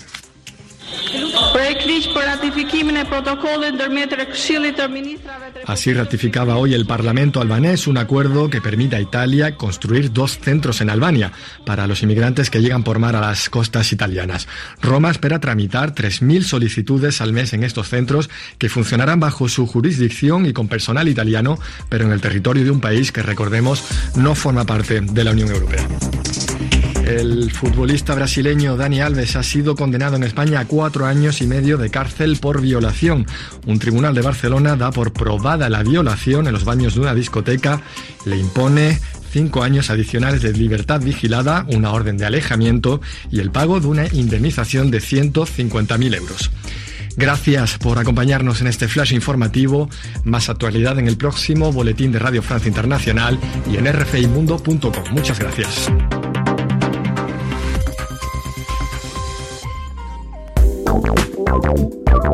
Queremos escuchar tu voz. Síguenos en nuestras redes sociales. En Facebook como Prisma RU y en Twitter como arroba PrismaRU.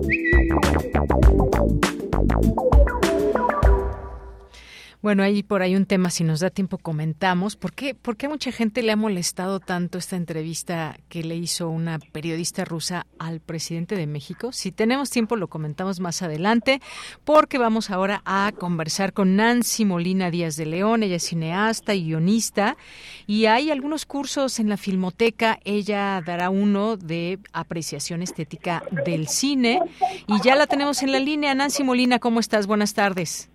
Hola, buenas tardes. Muy contenta de estar nuevamente aquí contigo en Prisma R. Un saludo a, saludos a todos y todas. Gracias, Nancy. Pues cuéntanos por qué este curso está próximo a comenzar, tiene un valor curricular académico, empieza el próximo 4 de marzo. Cuéntanos de qué se trata y quiénes pueden participar en él o ser parte de este curso.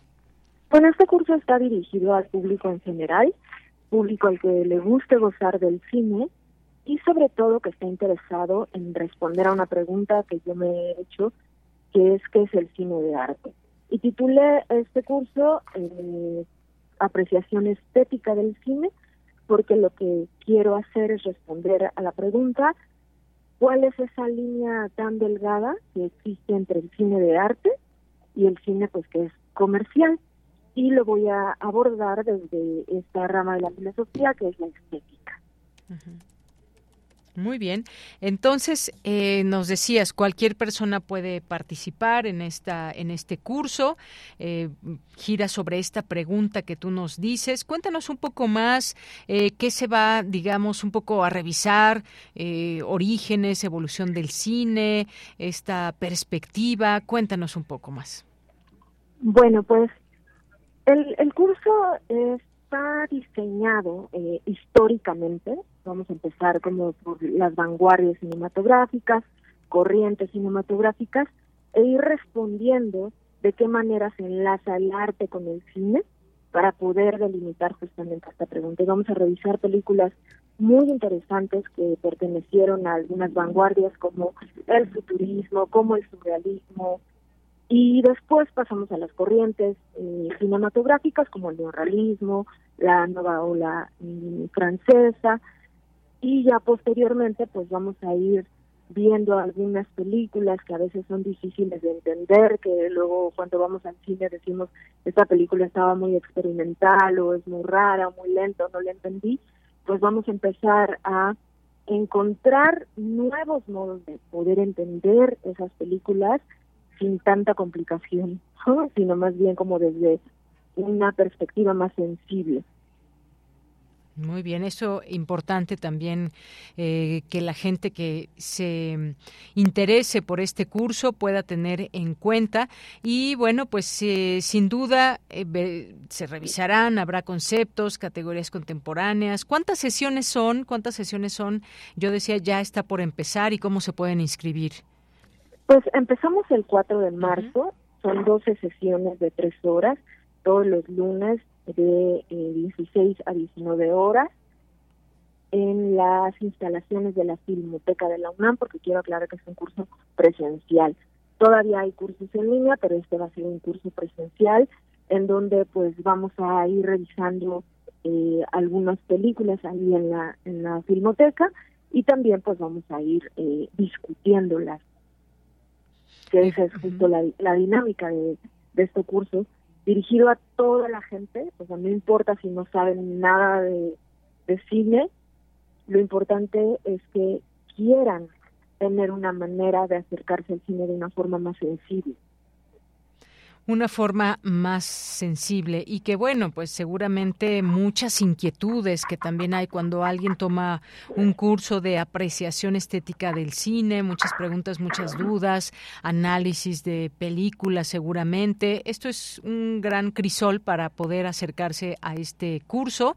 Así que, pues bueno, dejamos esta invitación también ya en nuestras redes sociales para que se puedan inscribir. ¿Algo más que nos quieras comentar, Nancy?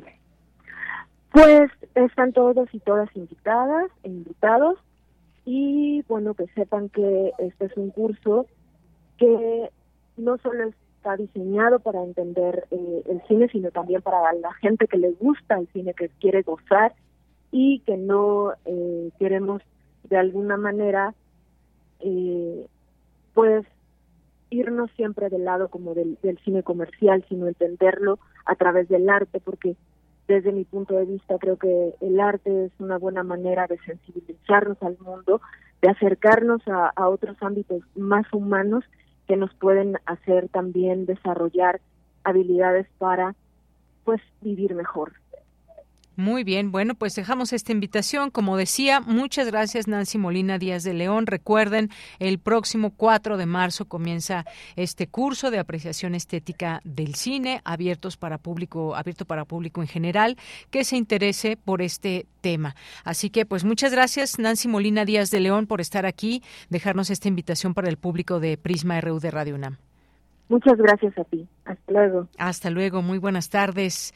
Ahí parte de estos cursos de Filmoteca UNAM, en este caso, este que nos invita Nancy Molina, apreciación estética del cine. Continuamos y nos vamos ahora con Emiliano Tobar. El Centro de Investigaciones de América del Norte de la UNAM celebró la relación diplomática entre México y Canadá. Adelante, Emiliano. Buenas tardes, Deyanira. El embajador Graham C. Clark, embajador de Canadá en México, aseguró que la relación que se ha mantenido entre los dos países nunca había sido tan fructífera. Escuchemos. Entonces, 80 años, hay que celebrar esos 80 años, ¿no? Es, es, es algo y podemos felicitarnos de tener hoy una relación uh, que nunca ha sido tan fructífera, tan intensa, uh, con... Uh, en varios temas y en varios, varios campos. Al mismo tiempo, se cumplen 50 años del programa de trabajadores agrícolas temporales México-Canadá, programa que ambos gobiernos buscan expandir. El PETAT es algo que es algo que celebrar, es algo que ampliar también a otros sectores, francamente, ¿no? Y, y de hecho los dos gobiernos estamos estudiando la posibilidad de ampliar el PETAT a otros sectores, ¿no? Para, uh, porque hay demanda del lado canadiense y hay potencial y oferta del lado mexicano.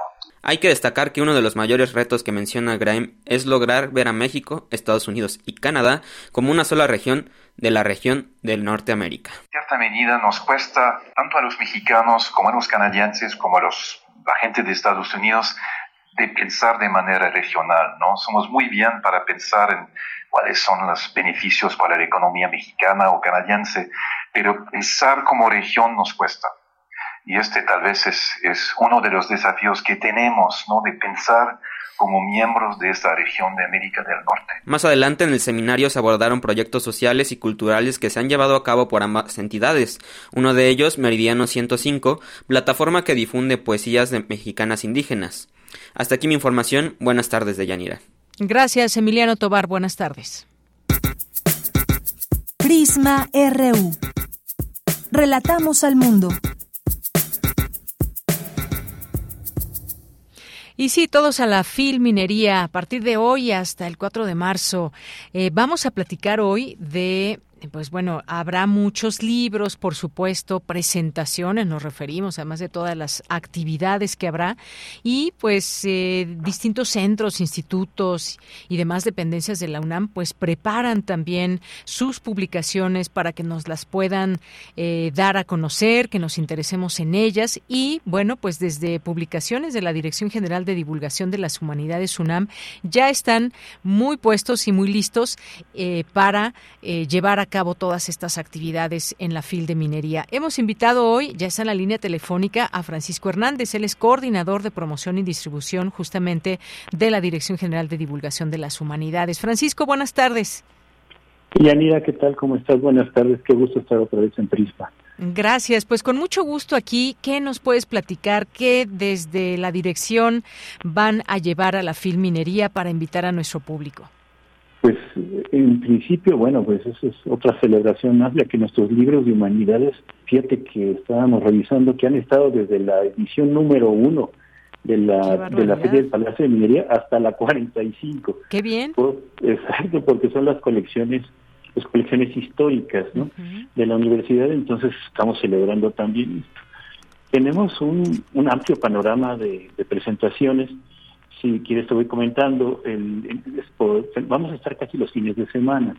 En el primer fin de semana vamos a presentar en la nueva Biblioteca Mexicana un libro que se llama Las Comedias de Manuel Eduardo de Gorostiza, un autor del siglo XIX que, eh, que, que, tiene unas piezas que son para botarse de risa, la verdad muy muy simpáticas contigo, pan y, y cebolla, es una de ellas y este libro lo presenta Esther Martínez Luna con Felipe Reyes Palacio, dos expertos en la literatura del siglo XIX. Eh, posteriormente, el mismo sábado, presentaremos también una mirada a la ciencia, que son una serie de informaciones y carteles que se hicieron y se repartieron en la prensa mexicana sobre diversos temas con carácter de divulgación para la población en México. Esto se presenta a las 12 en la Feria de Minería y lo presenta Claudia Juárez y el doctor Guillermo Hurtado. Continuamos el domingo con un libro que se llama La divulgación de las humanidades y las ciencias sociales de Antonio Sierra y Ariadna Razo. Este libro es, una, es un estudio importante muy reciente y digamos muy inédito completamente sobre cómo se está haciendo la divulgación de las humanidades y las ciencias sociales en, en el mundo, que, eh, es una, una responsabilidad importantísima de la universidad. Este libro lo presenta Hilda Waldman y Ernesto Priani. a las 11 en el Salón de la Academia de Ingeniería. Y el fin de semana terminaríamos con los discursos y ensayos este libro emblemático de la biblioteca del estudiante universitario, que por cierto cumple 85 años, esta colección es la más antigua de la UNAM, este libro de Agustín Aragón y León, uno de los más importantes pensadores positivistas de, de México, fundadores también de, pues del concepto de educación positivista de nuestra Escuela Nacional Preparatoria.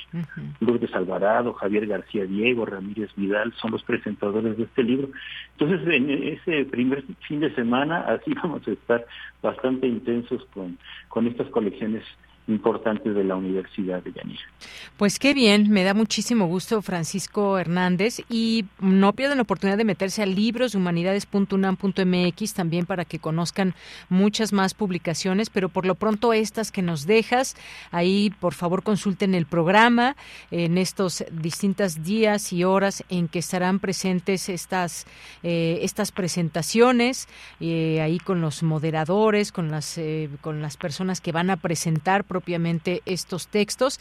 Y nada, pues muchas gracias y felicidades porque pues un esfuerzo así desde el desde la eh, primera edición hasta este 45 45 años de estar presentes entre estas posibilidades que se acercan al público universitario y un público en general, Francisco.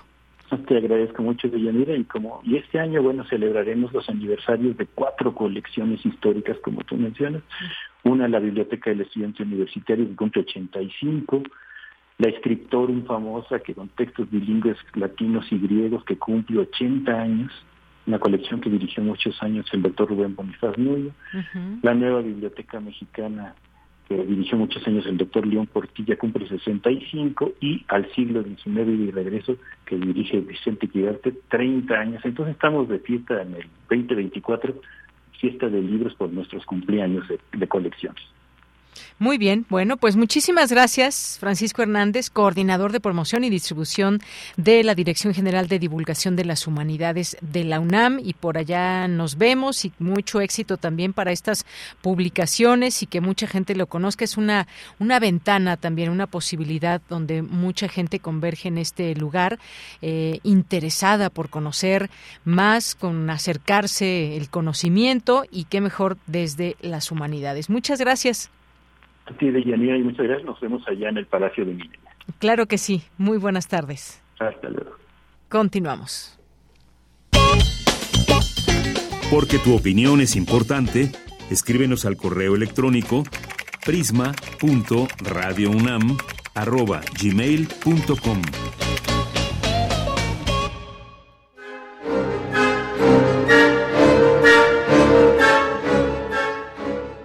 Amigas y amigos de Prisma RU, soy Rodrigo Macías, director de orquesta y director huésped esta semana con Ofunam. Muy contento de volver. Fui director asistente en esta institución hace ya 15 años y desde entonces he podido volver en varias ocasiones. Gracias a esta orquesta yo me desenvolví profesionalmente.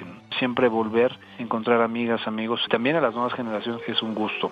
El programa de esta semana es muy interesante, se divide en dos partes. La primera de ellas es casi mexicana y ahorita les digo por qué casi. Vamos a interpretar de Candelario Huizar Pueblerinas, que es una pieza bella, no se hace lo que se debería. Huizar es un compositor que está allí esperando ser interpretado con más frecuencia. Es uno de los grandes compositores nacionalistas mexicanos. Aportó mucho a la música de este país.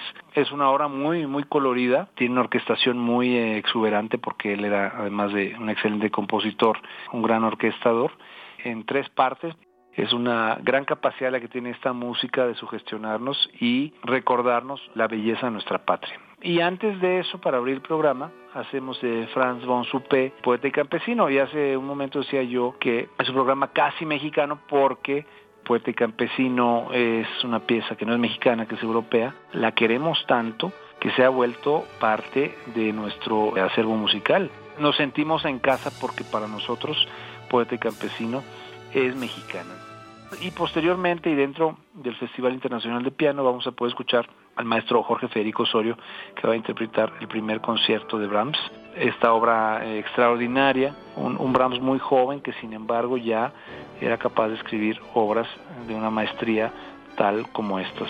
Al día de hoy sigue siendo uno de los grandes conciertos de piano, dura casi 50 minutos en tres movimientos y sumamente demandante para el solista y también para la orquesta. Y más que un concierto podríamos decir que se trata de una pieza sinfónica con piano. Los desarrollos, los interludios son mucho más elaborados y más largos que en un concierto tradicional, vamos a decir así. Y además interpretado por un artista como el maestro Osorio, es un deleite, es un deleite para el público, es un placer para mí, un honor poder trabajar con él para la orquesta. Quiero invitarles sábado 24 a las 20 horas en la sala Nezahualcóyotl, ya lo saben, y la repetición del concierto el domingo 25 al mediodía, también aquí en la sala Nezahualcóyotl. Nos dará mucho gusto recibirles la experiencia de la música en vivo es incomparable, es única e irrepetible y por eso vale la pena venir, escuchar y quedarse para siempre con una experiencia tan bella y trascendental como un concierto así. Reciban un saludo cordial.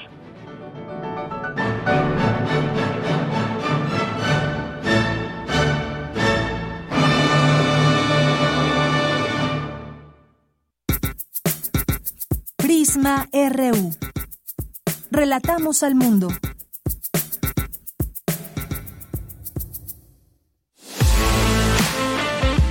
Nacional RU.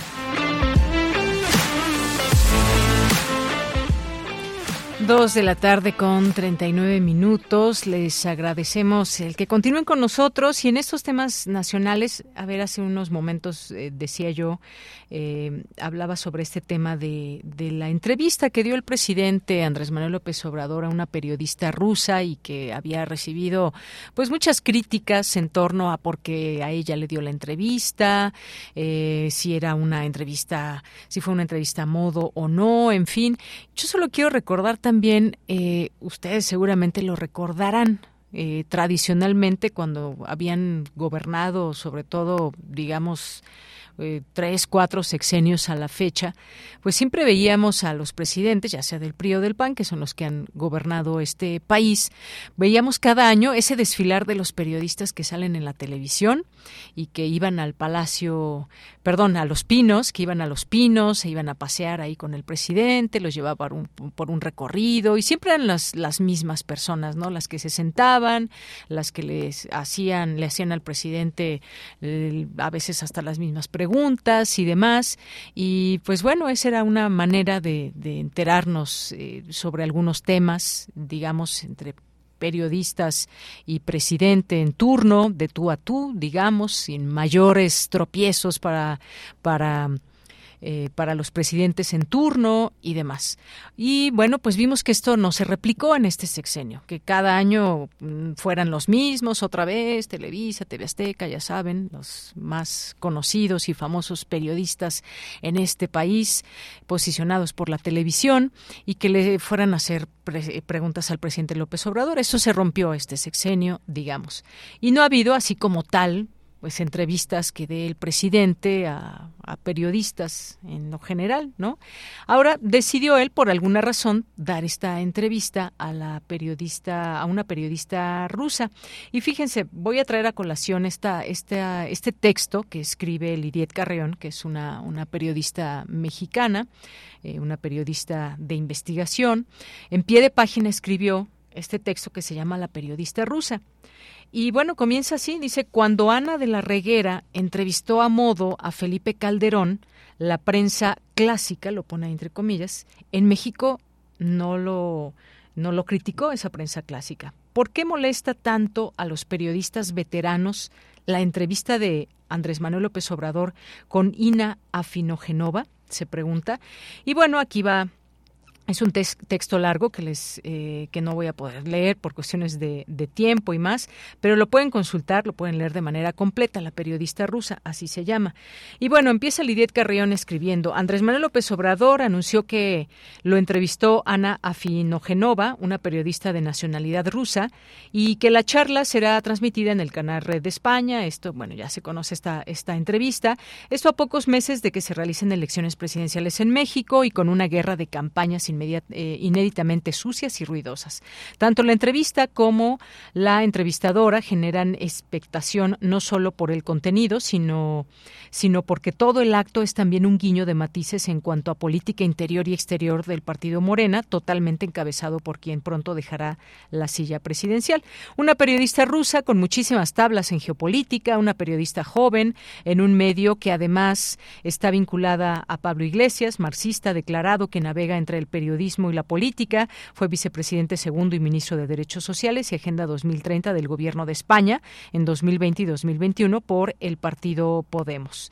AMLO ha construido su agenda informativa a partir de que en un inicio fue modelo muy innovador, la mañanera, pero ha dado pocas entrevistas de tú a tú con periodistas y menos internacionales. Esta la ha decidido dar y promover justo ahora, a pocos meses de las elecciones en las que Morena espera que Claudia Sheinbaum sea la primera presidenta mujer, mientras que la oposición está haciendo lo posible por colocar a otra mujer, Xochitl Gálvez. Es probablemente el peor ambiente electoral hasta ahora conocido. La oposición ha acusado a López Obrador de estar vinculado al narcotráfico, acusación que los seguidores duros de Morena han desechado inmediatamente. Y aquí abre también este puerta para comentar sobre estos, sobre ese tema. Dice, al respecto no me quiero detener mucho, pero sí quiero hacer algunas anotaciones. Considero que el PG, si tuviera algún tipo de intercambio de información con algún grupo del crimen organizado, no debe ser más amplio ni más profundo que cualquier vínculo que tuvieron o tienen otros grupos políticos. Seamos realistas. García Luna, la mano derecha de Calderón o cabeza de vaca y los grupos gobernadores en Tamaulipas, eh, los líderes más modestos en diversos municipios y territorios del país, dan cuenta de una simbiosis que quizá no sea generalizada, pero sí muy extendida.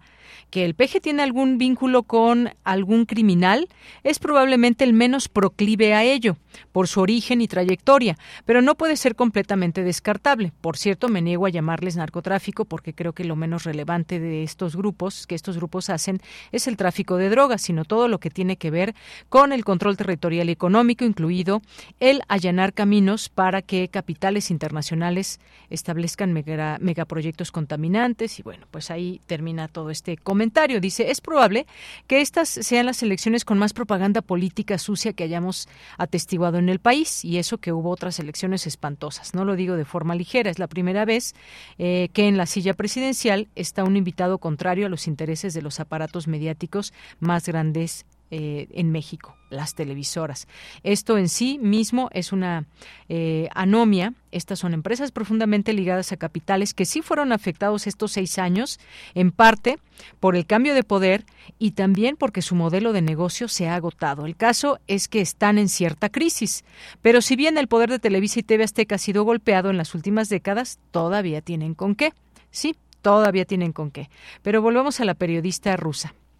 Y es que ha habido críticas, como les decía, eh, en torno a, pues saber por qué a esta periodista y demás, de dónde surge esta elección del presidente. Y bueno, una de las periodistas que escribió, escribió eh, pues, o que se refirió a esto en sus redes sociales fue Dolia Esteves. Al respecto, Lidiet Carrión dice, escribe Dolia Esteves, periodista mexicana que ha sido corresponsal en Estados Unidos y ha cubierto durante muchos años historias internacionales. Es una periodista veterana con larga trayectoria en la fuente internacional y escribió la rusa Ina Ina Finogenova, eh, con cero credibilidad en España tras su paso por RT, Rusia Today, donde un se ungió como zarina de la desinformación. Bueno, la ataca básicamente, ¿no? Este tuit básicamente, dice Lidiet, da a entender que Afinogenova era afín al régimen de Putin por haber trabajado para RT en el momento en el que Rusia invadió a Ucrania, además de descalificarla, además descalifica el trabajo de la periodista porque el canal Red tiene poca audiencia. Pero esto sería una fake news por usar el lenguaje de moda. Por ejemplo, Afinogenova en la red social X tiene más de 300.000 seguidores. Esteves no llega a 150 50 mil. ¿Qué periodista es más influyente, eh, al menos en términos de rating? Y bueno, pues va por aquí. Yo les recomiendo este, este texto. Eh, donde pues aquí Lidiet hace un análisis de esta pues esta crítica que hace una periodista eh, sobre el trabajo de esta periodista rusa.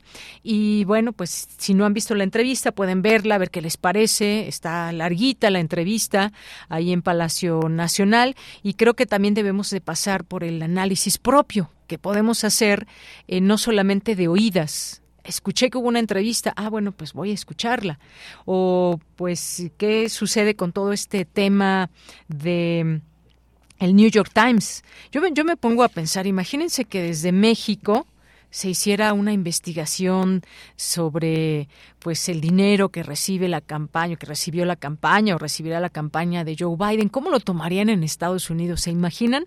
Pero bueno, estamos, estamos ante estas situaciones, estamos ante eh, pues un cambio de gobierno próximo y elecciones muy intensas y para muchas personas todo se vale.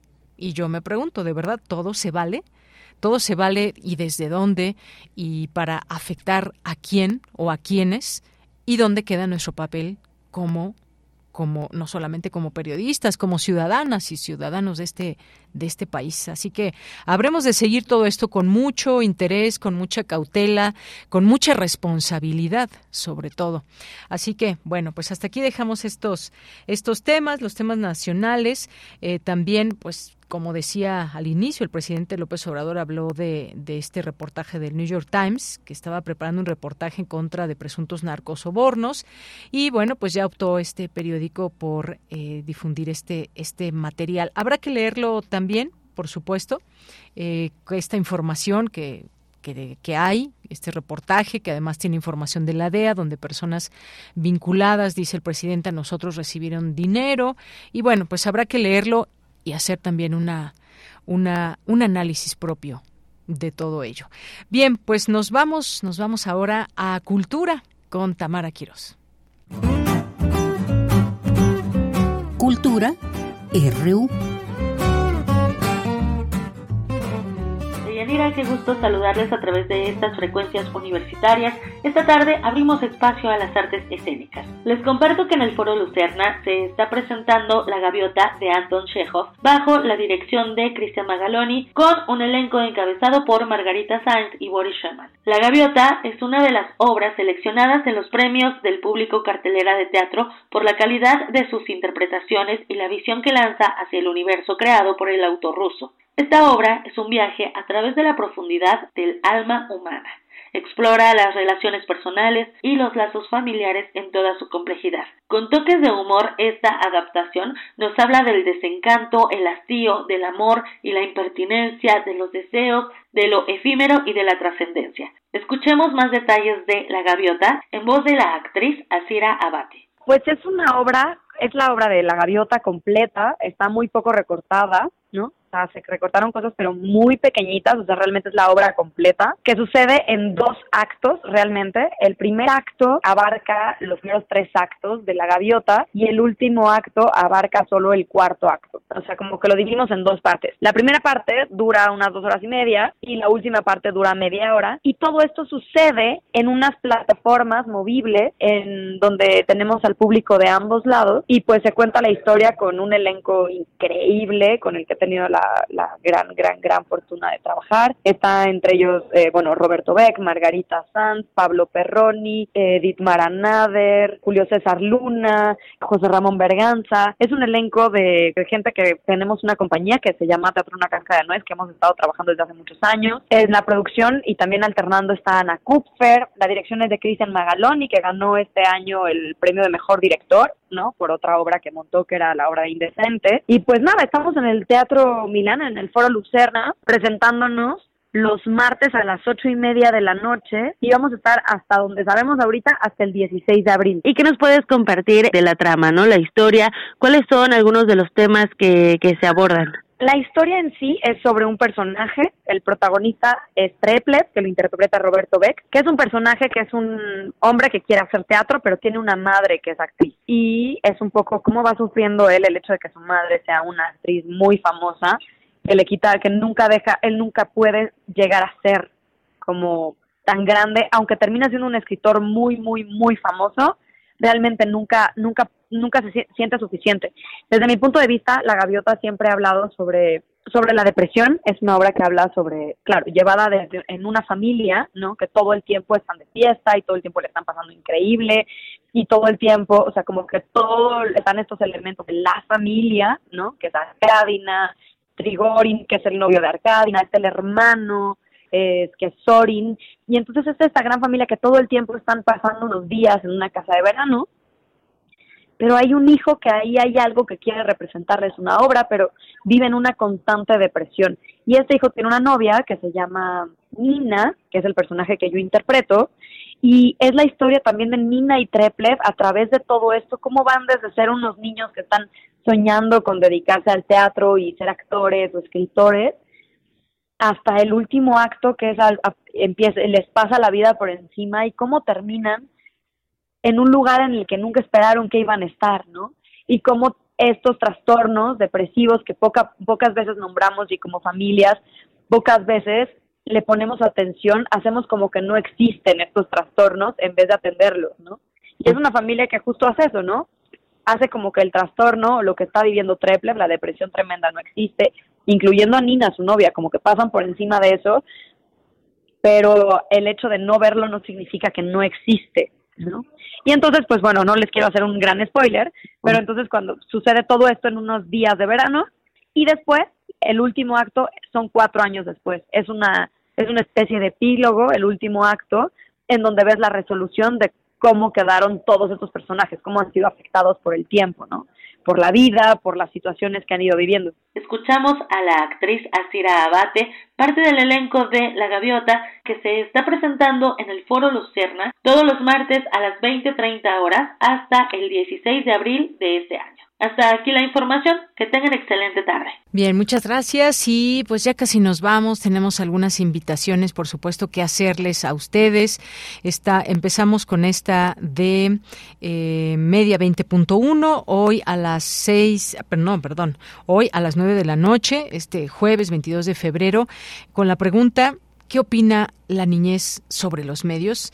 Como ustedes saben, Media 20.1 es conducido por el periodista Gabriel Sosa Plata y tiene como invitados a Yolosochitl Casas y Fernando eh, Gal. Ella es directora de difusión, información e interlocución y, y también Fernando Gal, director de promoción de los derechos eh, de los niños, de la niñez. Así que pues les dejamos esta invitación por TV UNAM Media 20.1 hoy jueves a las 9 de la noche y esta pregunta, ¿qué opina la niñez sobre los medios?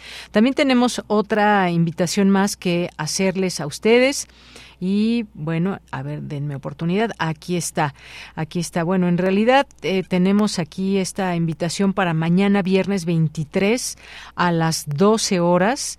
Eh, público en general, entrada libre, y me refiero a El viento y materia.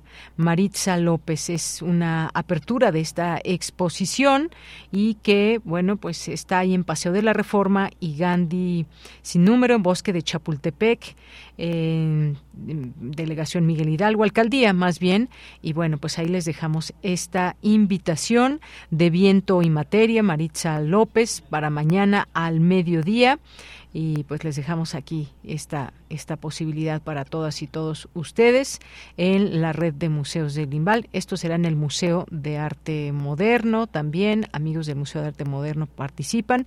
Está ahí en Paseo de la Reforma sin número y Gandhi en el bosque de Chapultepec. Y una invitación más que también tenemos, Ediciones Pentagrama la alternativa musical en México presenta Sino Sangriento, homenaje a voz eh, ahogada al poeta Miguel Hernández, escrito y realizado en el penal de Burgos por el poeta Marcos Ana en el otoño de 1960, una obra poética eh, musical. Ahí viene el reparto, Foro Contigo América en Arizona 156 en la colonia Nápoles, Benito Juárez, funciones de jueves, jueves 8 al domingo 25 de febrero. Eh, jueves y viernes a las 20 horas, sábados a las 19, domingos a las 18 horas. Así que, pues aquí dejamos estas invitaciones para todas y todos ustedes que puedan también tener opciones este fin de semana y desde hoy también con esta, eh, con esta, esto que presenta ediciones Pentagrama. Bien, pues nos despedimos. Gracias a ustedes, gracias a todo el equipo, a ustedes Radio Escuchas que nos están sintonizando todos los días aquí en Prisma RU. Recuerden que mañana nos vemos allá en la Filminería. Nos dará muchísimo gusto que nos podamos saludar allá. Vamos a estar en el Salón de la Autonomía, ahí en el mezanín. Y pues bueno, ahí les esperamos. El Zarco por acá también. Muchos saludos le mandamos, por supuesto, a nuestros amigas y amigas de la Filmoteca UNAM y a todas las personas que aquí nos siguen escribiendo. Gracias, Deyanira. Muy buena tarde. Preguntas, tus preguntas sí abarcaron de manera general la cuestión de los dineros. Yo creo que al final es más es mal negocio para el organizador. Los empleados felices con su limosna y operadores digitales son los verdaderos ganadores. No bots, no bots. Bueno, pues va. Gracias, gracias, eh, Alfonso de Albarcos. Nos despedimos. Gracias a Marco Lubián, a Denis Licea, a Juan Carlos Osornio, a Arturo González, a, también a Ángel Torres en nuestras redes sociales. Y aquí en los micrófonos se despide de ustedes de Yanira Morán. Va a sonar en cualquier momento el deber del trío Tlayoltillane en su 30 aniversario. Escuchemos esta canción, esta música de México. A nombre de todo el equipo, soy de Yanira Morán. Hasta mañana, nos vemos allá en la Filminería.